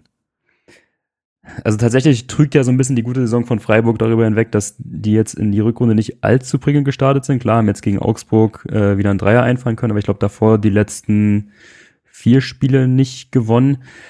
Ähm, Wir hatten also gegen schon- Stuttgart 2-0 gewonnen. Oh ja, siehst du mal. Stuttgart. Nee, aber jetzt am letzten Spieltag war doch gegen Augsburg. Ja, ja. Das ist richtig. Ja, aber du meintest davor die letzten vier Spiele nicht gewonnen. Und in dem Zeitraum war das 2 0 gegen Stuttgart. Naja, gut, dann vergesst das. Ähm, ändert auch nichts an meinem Fazit. Ich, be ich bezweifle, dass wir dort was holen werden. Äh, ja, ich kann da jetzt leider auch keinen positiven Ausblick mehr geben. Also ich rechne da mit, äh, ich weiß auch gar nicht, ob wir überhaupt mal gegen Freiburg in den letzten fünf Jahren in Freiburg was holen konnten. Also ich glaube, das, wird ein dröges 2 zu tatsächlich 0. Das heißt, ich guck mal nach. Ich ja, also bei mir, bei mein, tippt. mein, mein Ausblick ist auch nicht viel positiver, ganz ehrlich. Also äh, es, es wäre eine Überraschung, wenn wir da was mitnehmen, sagen wir es so. Wir müssen jetzt einfach hoffen, dass die anderen verlieren. Ne? Wie, ging, wie sieht's denn eigentlich am nächsten Spieltag äh, mit unseren Konkurrenten aus da? Jetzt gucke ich jetzt auch mal nach. Wir sind dann Mittlerweile muss man halt echt äh, drauf gucken, ne? Also, Fürth spielt gegen Köln. Das ist schon mal nicht so schlecht. Wir haben Stuttgart, was gegen Hoffenheim spielt, auch nicht so schlecht. Ey, das ist doch scheiße. Guck mal, wir müssen, das ist halt so, so, so das Schlimmste Und an diesem Augsburg spielt gegen Abstiegskampf, dass ich jetzt Hoffenheim die Daumen drücken muss. Ja, das stimmt. Augsburg spielt gegen Äh, Bo Dortmund. auch gut. Bielefeld Äh, Bielefeld spielt gegen Leverkusen. Auch gut. auch gut. Ja, siehst du mal. Schönes Spiel, an dem Hertha verlieren kann und das alles überhaupt kein, äh, keine Bedeutung hat. Ähm, aber dann, komm, Freunde, dann übernehme ich mal den, den, den optimistischen Part in der Runde. Ja, let's go. Ich sage, ich sage, dass Hertha die Leistung gegen die 60 Minuten, die ersten 60 Minuten gegen Leipzig in Freiburg auf, ich sag mal 25, 25 äh, für, 25 Minuten aus auf fünf, runterdampfen So. kann. ja. Oh mal, oh mal ganz Piano, Leute. Wie, ruhig, ruhig. Äh, Wie, dieser- wie dieser Niklas Stark-Moment, wo er Dusi und Kunja bremsen will. Vorhin auch ein bisschen ruhiger machen. jetzt. Stimmt, ja. Ich Ähm, nee, dass die das auf 85 Minuten gestreckt bekommen. Und Augsburg, äh, Augsburg, wo bin ich denn jetzt gerade? es ist schon spät, Freunde. Es ist schon spät. Freiburg hat sich tatsächlich ein bisschen schwer getan jetzt in der bisherigen Rückrunde. Siege gegen Stuttgart. Wir wissen, wie Stuttgart ist und der Sieg gegen Augsburg war jetzt auch, ja, knapp. Ansonsten nichts gewonnen. Ähm, und deswegen wird Hertha sich einen Punkt erkämpfen. okay. Stark. Ich bin gespannt. Ich bin sehr gespannt. Wer macht die Tore? Gibt's überhaupt ein Tor? Wird's 0-0? Hertha hatte die Saison noch nicht so viele 0-0s. Die hat, Hertha hat, gegen wen hat Hertha 0-0 gespielt? Ja, Gegen Wolfsburg? Gegen Wolfsburg. Gegen Wolfsburg, ja. Das war's. Ja, ähm, nee, ich sag 1-1. 1-1 und Belfodil trifft. Sehr gut. Okay, dann dein Wort in Gottes Ohr. Äh, nehmt das alle mit in die Woche jetzt, Leute. Ja, nicht verzagen. Ihr wisst, äh, Ich bleib bei Hertha. Warum nicht? Die geben sich doch Mühe, warum nicht? Ne? Und äh, So wunderschön. äh, ja, am Ende ist es auch nur Fußball, sagen wir es so. Ähm, Alex, du darfst jetzt gleich noch äh, den Song auf die Play Playlist sitzen. Äh, ich bedanke mich bei euch da draußen fürs Zuhören, äh, fürs immer noch Zuhören. Ja, was Wenn er jetzt so eine Roland Kaiser Kacke auf die Playlist kommt, Alex, dann gnade, dann gnade dir Gott. äh, irgend, irgendein Schlager wird's werden. Sag mal nichts. die, die, pass auf, diese, ich habe eine gute Analogie. Die Lieder, die Alex auf diese Playlist packt, sind diese Totalausfälle in Herthas Saison. Du weißt, dass sie alle fünf bis sechs Wochen kommen und dann geht's richtig, dann geht's richtig bergab. Wenn er mal so, So. auf Zeit hätte für einen Podcast. Wenn er mal so auf Ja, so, wenn er, wenn er mal nicht gerade im Urlaub ist. so. Äh, ähm, was Ich würde ja jetzt? gern was dagegen sagen, Was aber wollte die Songauswahl, die wird euch nicht enttäuschen. So. Ich wollte eben, die, die Playlist ist nämlich sonst so gut zusammengestellt, dass man da Wollte gerade sagen, ansonsten sind da nur Banger drauf. Genau, genau.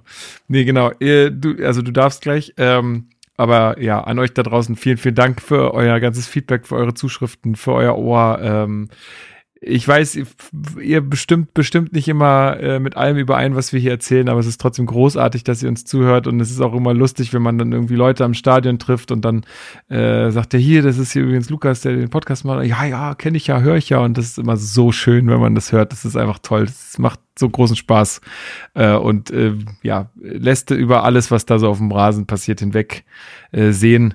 Ähm, Marc, vielen Dank äh, für deinen erneuten Montagabend hier. Ähm, sehr, sehr schön. Danke dir. Immer gern. Gut, dann, Alex, du hast die letzten Worte äh, und äh, kannst die Leute in ihre Woche entlassen. Ich sag Tschüss und bleibt bitte gesund. Bis dann.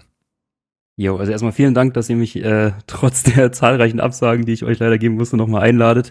Ähm, hat mir jetzt mal kurz Spaß beiseite, riesigen Spaß gemacht und ähm, ja, ich gelobe Besserung und hoffe, dass dann auch in Zukunft wieder in schriftlicher Form mehr von mir kommen wird. Jetzt, wie gesagt, ist Umzug und so alles durch, Probezeit ist rum, also jetzt kann ich auf den Putz hauen. Ähm, in der Hoffnung, dass mein Arbeitgeber das hier nicht hört. so, ansonsten, äh, was ich noch loswerden wollte, ein 1 zu 1 gegen Freiburg würde ich nehmen, wenn, wenn, äh, wenn Vincenzo Grifo trifft, den habe ich nämlich bei Kickbase. Das verstehe ich, kann dich nicht Du begreifen. bist, du bist so ein berechnendes Aas. Das ist ja furchtbar. So, und um äh, die gute Laune perfekt zu machen, ähm, nochmal Grüße an der Stelle an meinen sehr guten Freund Paul. Ihr beide kennt ihn auch. Der wird heute zarte 26 Jahre. An der Stelle herzlichen Glückwunsch zum Geburtstag. Grüße. Und äh, weil er sich das gewünscht hat, jetzt kann ich die Schuld schön abladen, packe ich auf unsere Playlist von Wolfgang Petri. Alter! Das ist nicht Wolle. wahr. Weißt du doch gar nicht, was der Song ist? Es, ich sag, wir hatten schon einen anderen Petri und er ist der Schlimmere. äh, natürlich den Banger verlieben, verloren, vergessen, verzeihen. Und damit eine schöne Woche. Bierzelt hier, ey.